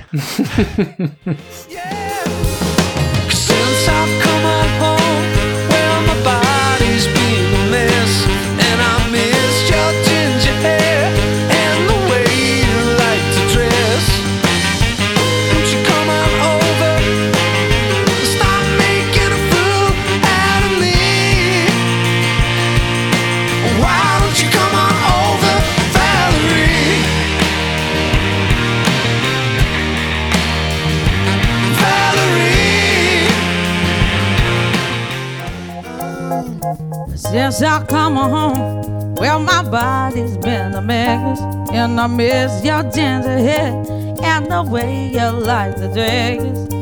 I want you to come on over, and stop making a fool out of me. Oh, why don't you come on over, Valerie? Valerie. Alors, qu'est-ce que t'en as pensé de ce morceau? Alors, eh ben écoute, moi j'ai pris une grosse claque déjà parce que j'étais persuadé que bah voilà qu'elle avait été composée par pour Amy Winehouse dès le départ. Et je me suis dit qu'est-ce que c'est que ce groupe anglais euh, qui qui reprend ça?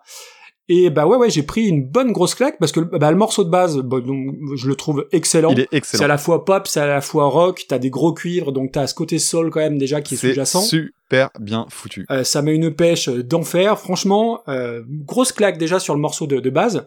La chanson de Demi Winehouse, je la, je la connaissais, mais j'étais persuadé que c'était que c'était pas une reprise. Et bah ça marche complètement. Alors moi, je suis très fan d'Amy Winehouse, même si oui, elle- comme tu dis, dans sa façon de, de chanter, elle en fait, elle en fait un, un petit peu beaucoup. Mais euh, voilà, t'as l'impression que c'est euh, une chanson euh, composée dans les années 60. Enfin, moi, je vois tout de suite euh, l'image avec voilà euh, tout le monde en smoking très classe, avec elle qui arrive avec une superbe robe. Enfin, vraiment. Et après, elle vomit. En plus, il y a et après elle vomit. C'est assez dingue. En plus, il y a, il y a peu de temps entre l'original et, et la reprise. Je crois que ça, les deux datent de 2006. Mhm. Est-ce que la version d'Amy Winehouse est supérieure à l'original?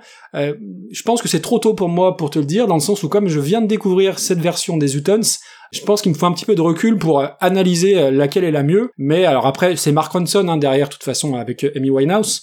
Et autant je déteste ce qu'il a fait avec d'autres groupes à côté, autant son travail là-dessus avec Amy Winehouse, je trouve ça absolument brillant. Et j'ai beaucoup de mal à départager les deux chansons entre la reprise et l'original. Laquelle est la meilleure Franchement, ça a été une telle surprise et une telle claque que j'ai pas trop d'idées sur la- laquelle mettre en avant en premier. Ouais, je te rejoins complètement. Moi, je vois vraiment ça comme les deux faces d'une même pièce, en fait. C'est deux morceaux de très très grande qualité. Et limite, euh, je me dis, ouais, Amy Winehouse, elle fait de la soul et c'est super bien foutu. Et du coup, j'ai plus été surpris par les Zootons, en fait, que par euh, Amy Winehouse. Mais euh, la chanson d'Amy Winehouse, la version d'Amy Winehouse, c'est une version que moi j'adore. C'est un des morceaux que je préfère par Amy Winehouse. Alors, je, me moquais gentiment de son, de son accent, en fait. Je me faisais la réflexion hier, ça m'avait amusé. Les Zootons, c'est un groupe euh, britannique, et euh, donc du coup, ça explique le, le Valerie. Et euh, bah, Amy Winehouse, elle est britannique aussi, et pourtant elle fait le Valerie euh, très, le très ricain en fait, mais c'est parce que bon, elle a un accent, je sais pas si c'est du cockney ou autre chose, mais elle a un accent très particulier. Et du coup, c'est, ça, ça change un peu la tonalité du morceau, mais c'est superbe. Il y a, il y a un côté très voluptueux en fait dans la production, Oui. qui est vraiment génial. C'est super fin, c'est, on sent que c'est, euh, que c'est de la musique qui vit en fait. Ah ouais, c'est la classe, hein, franchement. C'est ce que j'aime bien euh, dans Amy Winehouse, c'est euh, t'écoutes les morceaux sans avoir d'imperfection, parce que clairement c'est au cordeau hein, les trucs. Tu sens que c'est des versions euh, qui ont été faites par des icos mais amoureux de la zik quoi. Et Oui. c'est vraiment de la belle belle belle musique ouais. Enfin, pour moi c'est du très très très bon ça. Et euh, très étonnant euh, de voir euh, comment ça comment ça a évolué d'un morceau pop à ça. Et du coup, est-ce que t'as écouté d'autres choses de la part des Utons ou pas? Pas du tout, non non pas du tout. Pas Et du mais tout. par contre ça m'a donné envie d'aller voir un petit peu ce Oui, qu'ils avaient ah, fait. ouais. complètement. Après, en termes de, de classement, ça va être un peu particulier en ce qui me concerne parce que je C'est me dis, c'est un très bon morceau. Et moi, je le connaissais comme un morceau, vraiment comme un titre à part. Et là, il va falloir euh, le juger à la fois comme morceau et en même temps comme reprise. Alors, on sait que ça va aller Mm. haut. La question, c'est où? Parce qu'il faut voir la distance par rapport aussi, euh, enfin, l'effort que ça a été euh, de, de le transformer, ce morceau-là. C'est ça. Alors, Euh, ça va haut. Pour moi, ça va au-dessus de Jealous Guy, sans problème. Ouais. Ça va même au-dessus des Guns, hein. Ouais, je vois ça au-dessus des Guns aussi. Alors, je le vois pas au-dessus de Mad World. Non, non, non, pour moi, en troisième, après Mad World et Your Song, c'est pas mal. Ça me semble être assez juste, ouais. Ok, vendu. Allez, nickel. J'ai oublié le titre. Euh, Valerie, Comment j'ai pu oublier? Il y a qu'un mot. Je t'ai dit, j'ai un problème de mémoire immédiate. hein. C'est terrifiant. Et d'ailleurs, euh, Amy Winehouse, euh, je mets- c'est- quelqu'un que j'avais peu écouté au moment de Back in Black et tout ça. Je trouvais ça très Ah ouais chouette, mais j'étais pas tombé dedans. Par contre, euh, il y avait un documentaire qui était sorti après son décès et qui était extrêmement intéressant et qui était bourré de bonne musique. C'est vraiment un destin tragique. euh, c'est- Ah oui, oui, quelqu'un qui comptera en fait dans la musique euh, au fur et à mesure de l'histoire. C'est un destin brisé. euh, C'est là où tu te dis que l'entourage, ça compte, quoi. Ouais, ouais. Ok, Ok. poursuivons. Pour la suite, là aussi, on est dans les chansons où les reprises sont largement plus connues que l'original. Euh, si je vous dis Bodyguard, donc vous allez me dire Whitney Houston, I Will Always Love You, eh ben c'est une reprise, une reprise de Dolly Parton. both know that I'm not what you need.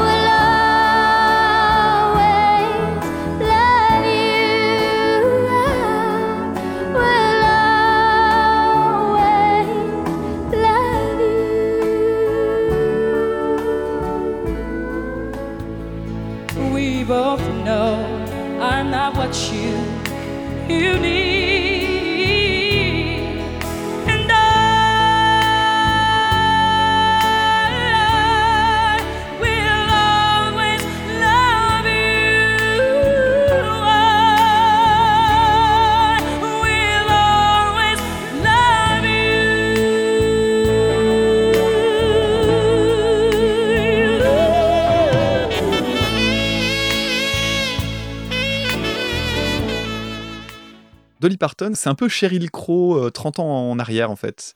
C'est une chanteuse euh, essentiellement euh, country et moi j'aime beaucoup la voix de Dolly Parton, j'en connais très peu mais ce que j'ai entendu m'a beaucoup plu.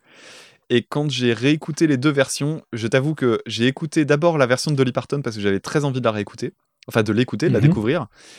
Et en- au plus j'écoutais la version de Dolly Parton, au plus je trouvais ça beau et au moins j'avais envie d'écouter la version de Whitney Houston en fait. Parce que j'avais Ouais, pas du tout envie de me faire hurler dessus.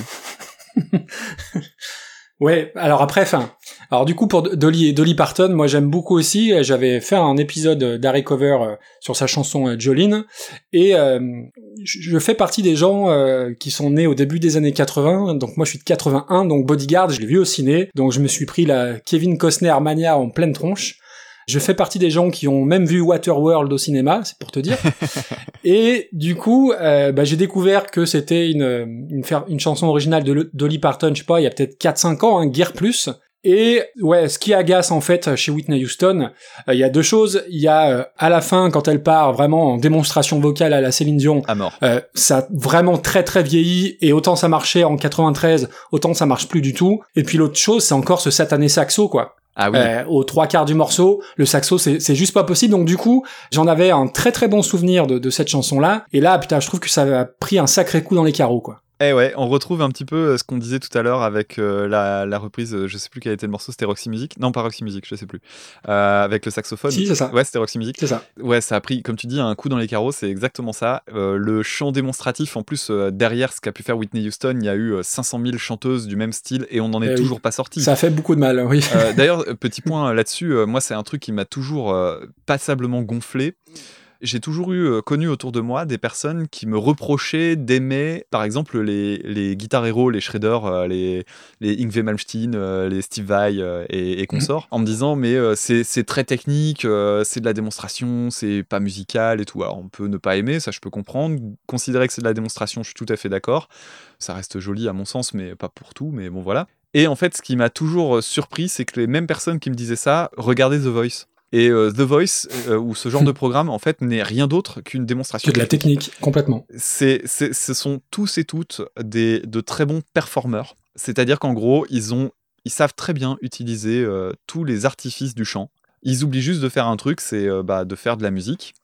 D'abord parce que bah, ces gens-là composent pas, etc. Donc du coup, c'est pas super intéressant en général. Et en fait, euh, je supporte pas le chant démonstratif comme ça, surtout quand il est avec des notes tenues qui durent des plombes et tout. Ça, ça- vraiment, moi, ça me vrille les tympans. Et la version de Whitney Houston, ça a vraiment pas loupé. Alors, je crois dans le dans l'extrait, j'ai mis le premier refrain. Le deuxième est encore un cran au-dessus et euh, c'est épuisant. C'est dommage, ça gâche un petit peu le, le morceau. Alors ça, ça part très bien, c'est-à-dire qu'elle est dans les tons euh, un petit peu, un petit peu bas, un petit peu grave. Mm. Mais effectivement, ouais, le, le côté démonstration technique, euh, ça enlève tout le charme. Et c'est vrai que c'est euh, c'est un aspect que t'as pas dans la version de base de Dolly Parton. Donc là, pour le coup, je, je m'attendais à un peu mieux. Et c'est vrai que la, la réécoute euh, une vingtaine d'années après, c'est un peu un peu difficile. Ouais, ça a vieilli. Ça a vieilli. Alors la question c'est où est-ce qu'on place ça? Alors c'est du milieu, parce que c'est pas non plus une énorme bouse, et puis c'est un morceau qui a marqué son époque et tout ça, hein, donc euh, je vais pas dire que c'est de la merde juste pour le plaisir de dire que c'est de la merde. Moi je vois ça, tu vois, je regarde le classement et je me situe aux alentours de euh, Korn. Ouais, ouais. Écoute, en dessous, Ouais, juste en dessous, ça me semble, allez. ça me semble bien, ouais, ça me semble bien. Ça me fait toujours un peu chier de mettre Divo en dessous. Je me dis au moins Divo avait l'originalité. Donc Whitney Houston entre Korn et Divo. Écoute, c'est pas mal, c'est éclectique. Alors bon, pour la suite, attention, euh, on sort du très très très très lourd. J'ai eu très peur quand tu m'as proposé cette chanson-là. Bon, c'est une petite chanson qui s'appelle Bohemian Rhapsody par un petit groupe qui est un peu connu, qui s'appelle Queen, et qui a été reprise par Panic at the Disco en 2016. Easy come, go? Will you let me go? Bismillah, no, we will not let you go. Let him go. Bismillah, we will not let you go. Let him go. Bismillah, we will not let you go. Let me go. We'll not let you go. Let me go. We'll not let you go. Let me go. Oh, mamma mia, mamma mia. Mamma mia, let me go. Beelzebub has a devil put aside for me, for me.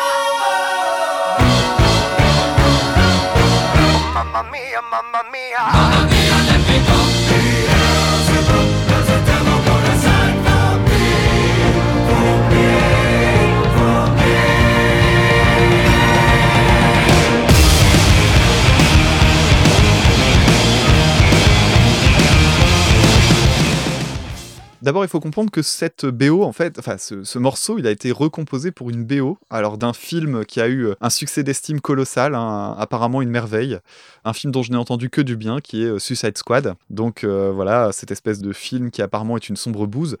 Et quand j'ai vu qu'il y avait une reprise de Bohemian Rhapsody, je suis allé vraiment à, à tâtons, à reculons, en me disant oh, on va bien rigoler. Et en, fait, c'est une version modernisée. C'est essentiellement ça en fait sa différence.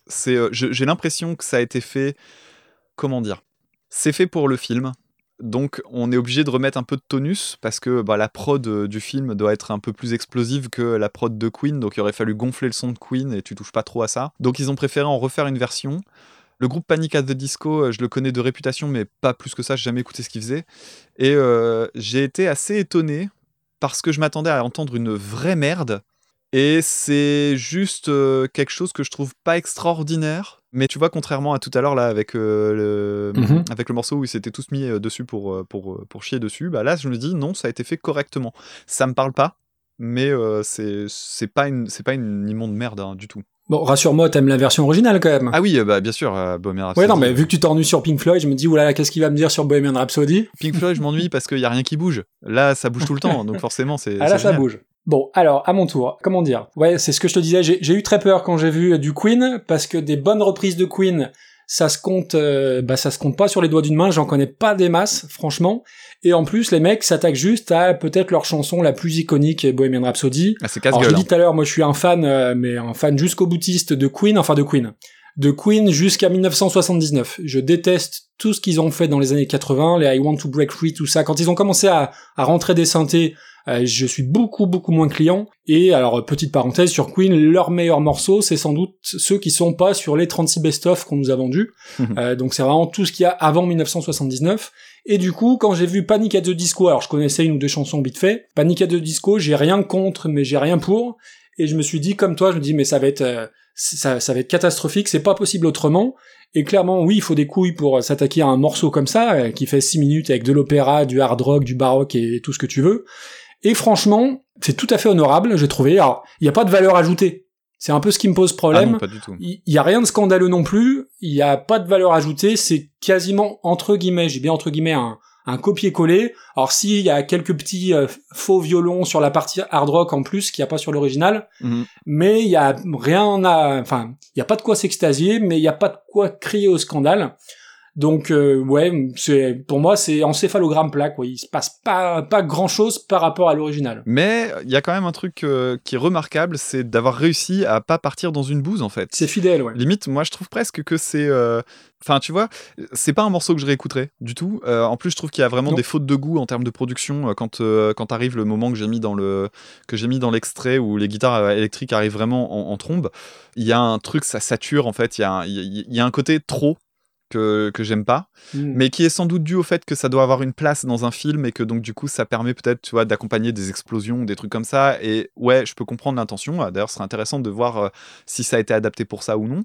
Mais je trouve que quand même, quand tu vois le morceau d'origine et t'arrives à juste ne pas te planter, moi j'ai déjà limite envie d'applaudir quoi. Je me dis. euh, Ouais, ouais, c'est pas faux, c'est pas faux. Alors en termes de classement. Et du coup, on va être bien embêté pour classer ça. Ouais, en termes de classement, j'étais en train de me dire un peu la même chose parce que j'ai pas envie de le mettre trop haut et en même temps, ça mérite clairement pas d'être tout en bas. Alors tu vois, je me dis à reprise un peu foireuse, euh, Maniac, euh, ça va au-dessus de Maniac. Oui. Je trouve que Divo est plus intéressante en fait, donc moi je mettrais en Bah, de Divo. ils apportent quelque chose. Ouais, ouais, entre, entre Divo et Carnival in Call, écoute, ça fait une, quoi, neuvième place? Ouais, c'est dixième, il serait dixième. Dixième. Ça descendra Ouais, forcément, mais ça, ça se situe en ventre mou, ce qui est quand même franchement déjà pas mal pour un morceau comme celui-là. Nickel. Alors, il nous reste deux morceaux qu'on avait prévus pour notre liste. On va commencer avec, enfin, on va terminer, ou quasi terminer, avec un morceau qui a été, alors, popularisé par Nina Simone. Je suis même pas sûr que ce soit vraiment d'elle au départ, mais euh, qui. Non, non, c'est pas d'elle. C'est elle qui l'a chanté en premier, mais c'est elle euh, c'est pas elle qui l'a écrit. D'accord. Donc, un morceau de Nina Simone qui a été repris en 2001 par Muse, qui est le morceau Feeling Good. Blossom on the tree. You know how I feel. It's a new dawn, it's a new day, it's a new life for me. And I'm feeling good.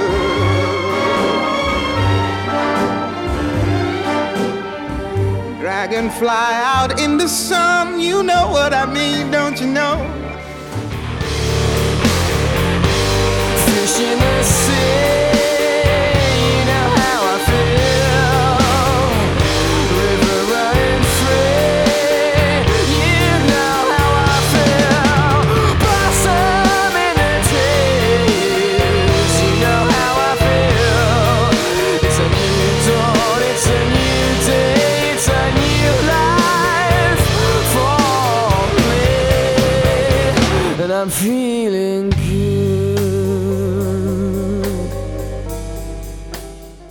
Alors, Feeling Good par Muse. Alors en fait, moi j'ai un vrai vrai souci avec ce qui est devenu Muse et qui m'empêche d'être complètement objectif. Je m'explique.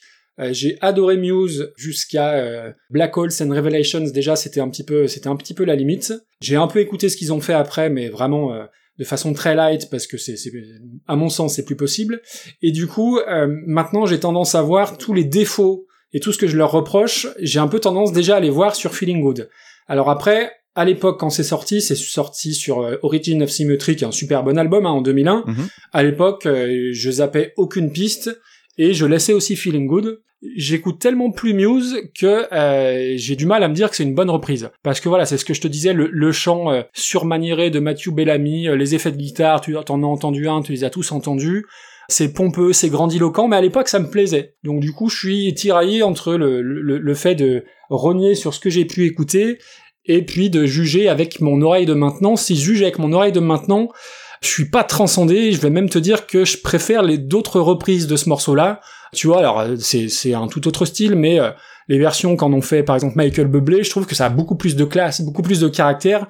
Euh, Muse, j'arrive plus à être objectif tellement ils m'ont tellement ils m'ont déçu. J'en garde un goût franchement amer quoi. Je sais pas ce que tu en penses toi, mais j'ai pour moi euh, pour moi j'arrive j'arrive plus à l'écouter en entier en fait. C'est un peu ça le souci. Je fais un peu partie d'un groupe qui est maintenant assez euh, conséquent de gens qui ne supportent pas les inflexions de chant de Mathieu Bellamy.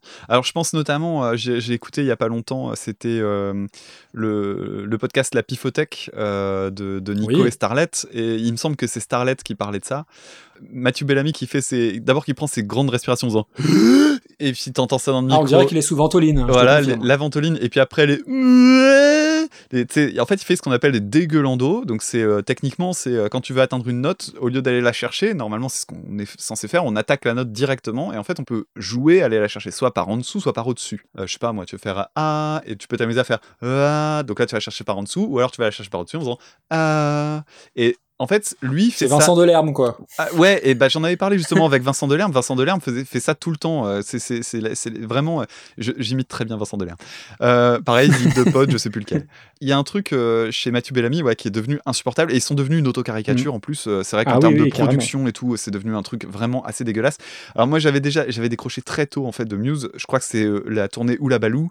Déjà, il m'avait perdu Ouais. en partie parce que simplement, moi, j'avais découvert Muse avec le tout premier album Showbiz et je trouve que Showbiz est une Ouais, qui est extraordinaire. c'est Muse sans les défauts de Muse. Après, l'origine of Symmetry, il y a quand même des morceaux dedans qui sont des, des bombes astronomiques. Euh, je pense notamment à Newborn, qui est un riff euh, fantastique. Newborn, bien sûr. Et je te rejoins sur un truc, c'est que euh, Feeling Good, moi, quand j'ai découvert le morceau, je l'ai longtemps considéré comme étant l'exemple de la reprise parfaite. Et j'en suis revenu pour les mêmes raisons que toi. Mais en la réécoutant hier, je trouve que quand même, il y a un truc qui marche bien. C'est que le thème qui fait euh, la descente, là, Oui, oui. ce truc-là, en fait, ils le font à la basse avec un, un son qui. euh, en principe, c'est fait avec des cuivres et les cuivres, ça donne énormément de patates. La basse, ça a plein de qualités, mais c'est pas un instrument qui, normalement, euh, va euh, te donner la même sensation qu'un cuivre, c'est-à-dire un truc euh, très épique. Ouais. Et là, avec tous les effets qu'ils foutent dessus, ça marche super bien, je trouve. Et, et ouais, là, je me dis. Est-ce qu'on doit juger la reprise à l'aune de ce qui est devenu Muse par la suite ou ce qu'elle a pu procurer au départ? Je trouve que c'est une Ouais, très faut- bonne Faut reprise. être objectif. Hmm. En plus c'est un très bon morceau. Je trouve que c'est une, une bonne version moderne en fait. Après, enfin moi je l'ai connu après, euh, enfin non je l'ai connu avant pardon la version de, de Nina Simone. Quand tu as écouté la version de Nina Simone, c'est quand même difficile de passer sur Mathieu Bellamy derrière. oui, c'est juste, c'est juste, c'est juste. Ouah, Mais euh, tu vois, je regarde le classement. c'est pas honteux, oui oui. Je vois ça au-dessus de Sweet Child of Mine par Sheryl Crow, moi. Ah ouais, tu vois ça au-dessus, ouais. Euh, oui oui, euh, je me battrais sur d'autres choses, je te, l'accorde. Je commence à comprendre un petit peu mieux euh, Papa et Camille Robotics. euh. On voit les, les côtés stratégiques. hein. Je t'avoue que je l'avais mise à cet endroit-là en me disant ça va descendre d'une place, ça. ça. passera. Mais c'est bon, je prends, je prends. Feeling good, donc. euh, Et le- la sixième meilleure reprise actuellement. Ça va pas rester comme ça longtemps. Eh ben, on va terminer donc avec la dernière reprise du jour, donc ce sera la 16e.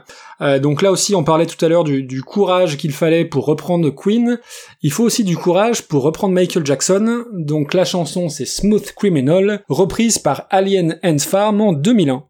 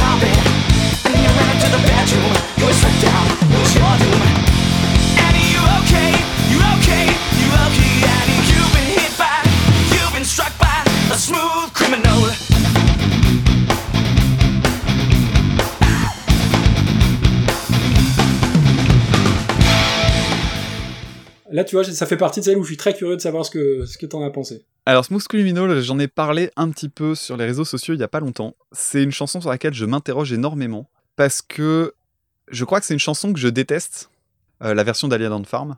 Et en fait, à chaque fois que je l'écoute, je me surprends à me dire, mais tu la détestes, mais en fait, tu devrais juste te dire que euh, c'est pas ta cam. Mais euh, quand je l'écoute pas, vraiment, je me dis, j'ai tout en tête de ce qui va pas dans ce morceau. Alors, je trouve quand même que le riff d'origine, le, le riff d'origine chez Michael Jackson, passe très bien à la guitare. Ça, c'est la Ah oui, trouvaille. c'est c'est le truc qui marche le mieux dans le morceau. Cela dit, le reste, enfin, tu vois, par exemple, c'est un truc typique des années euh, néo-metal, machin. Mhm. Et c'est déjà le moment où le néo-metal, euh, clairement, là, on était même plus à bout de souffle, hein, il y avait plus rien. Et Alien on Farm, ça fait partie de tous ces groupes qui ont sorti un morceau, et puis en fait, on se fout du- complètement du reste parce qu'ils avaient absolument rien d'original, si ce n'est de. Dis pas de bêtises, j'ai l'album. Comment? T'as t'as l'album? J'ai l'album. Ouais, ouais. Et après, ça vient me donner des leçons. euh. Euh, ouais, en fait, vraiment, je, je, 'fin, je, je, je me dis déjà, bon, ils se font connaître par une reprise. Ça a été le cas d'autres groupes. hein. Il y, en a d'autres qui ont, qui ont réussi à, à transformer l'essai. Eux, c'est pas le cas. Et en fait, ouais, je trouve qu'il n'y a pas grand chose qui marche sur ce morceau. Alors, je me souviens quand j'étais ado, j'aimais bien le solo, que je trouvais pas trop mal foutu. Je l'ai réécouté hier, je fais pff, non. Mais après, franchement, la chanson de Michael Jackson, je l'ai, je l'ai réécoutée du coup pour faire le montage. Et j'aime pas non plus la chanson de Michael Jackson en fait. Ça fait partie des chansons où Michael Jackson est tellement maniéré que ça en devient inécoutable. Enfin, moi, je préfère, euh, je, je préfère beaucoup d'autres chansons à celle-là euh, chez Michael Jackson. C'est, c'est genre, c'est un gros tube, ok. Oui, oui. Mais c'est pas une chanson que j'aime bien, donc euh, c'était difficile de faire en sorte que j'aime la reprise, surtout avec du néo-metal pas inspiré. quoi. Ok. Alors moi, ça fait pas partie non plus des chansons que je préfère de, Michael Jackson. Euh, alors moi, j'en ai beaucoup bouffé du Michael Jackson euh, avec mes frangins quand on était gamin. Mon père écoutait beaucoup ça. Par contre, je garde un bon souvenir du clip où je crois qu'il y a des effets spéciaux où il est où il plonge à 180 degrés, et il reste droit dans ses bottes. Enfin, il y y, a une espèce de truc comme ça qui m'a qui m'a marqué.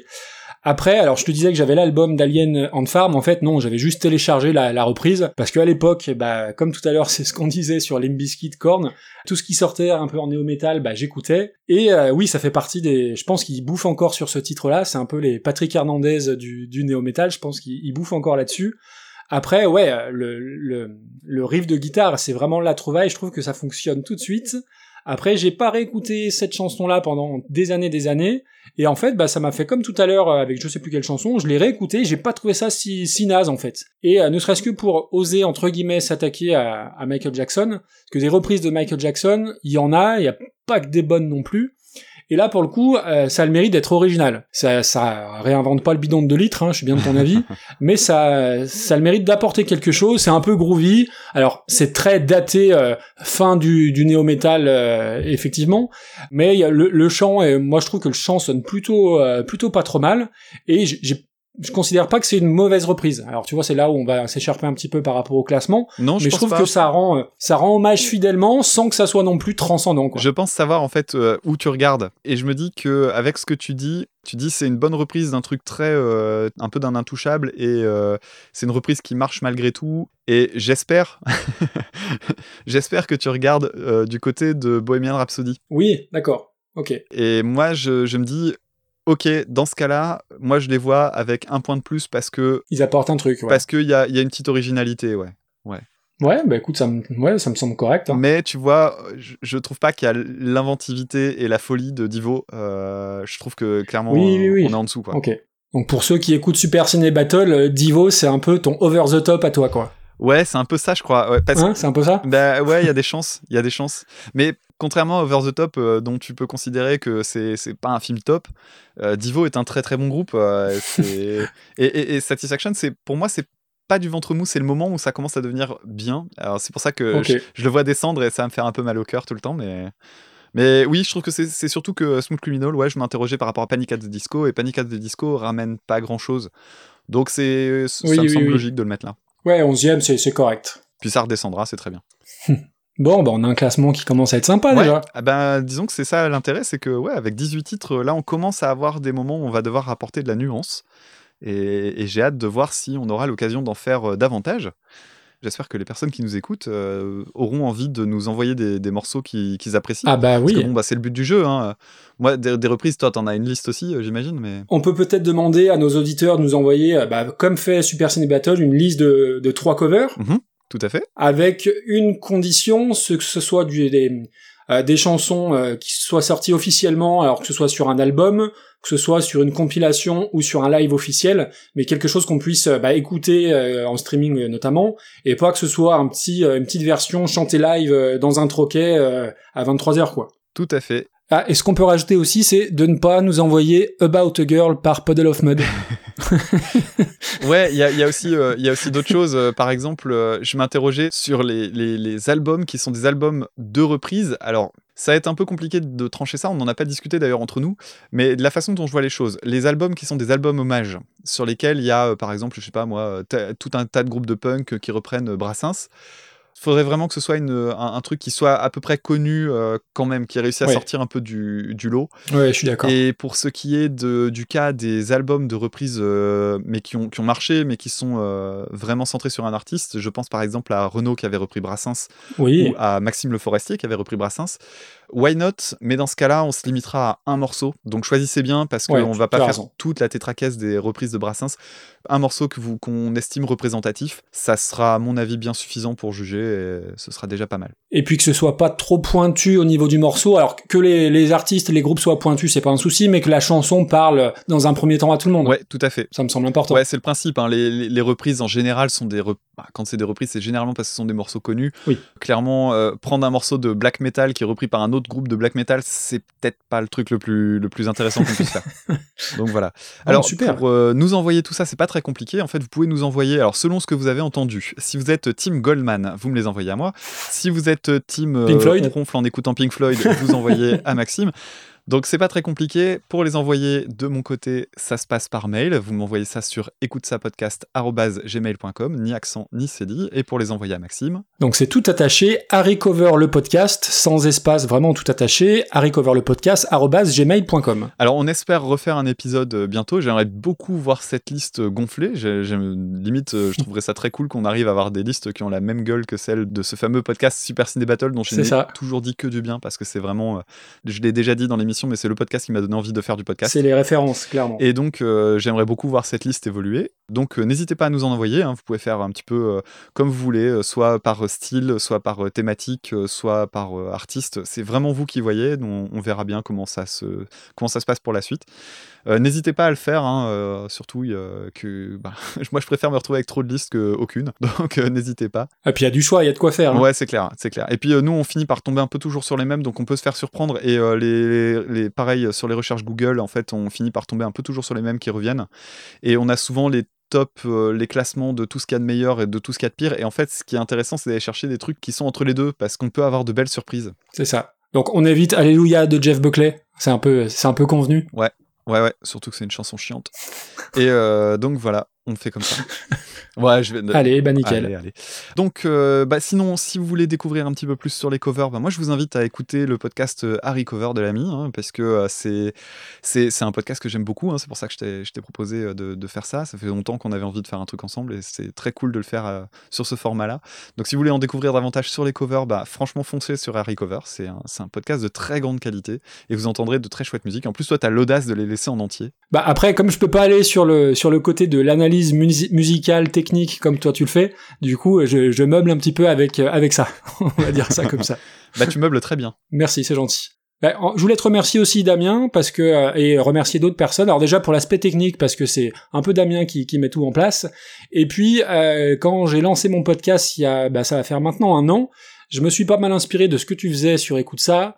Euh, je peux citer aussi Nico Starlet de la Pifothèque, euh, les gars du bruit, MDAM, Murdoch, et tout ça euh, m'a amené à, à faire ce podcast-là il y a un an, et j'y prends beaucoup de plaisir à l'enregistrer, et faire ça aujourd'hui avec toi, c'était un bon délire, et j'ai trouvé ça vraiment sympa, donc j'espère qu'on aura l'occasion de, faire d'autres épisodes. Donc merci à toi Damien. Bah, c'est très cool. Merci, euh, merci, euh, merci de me dire merci.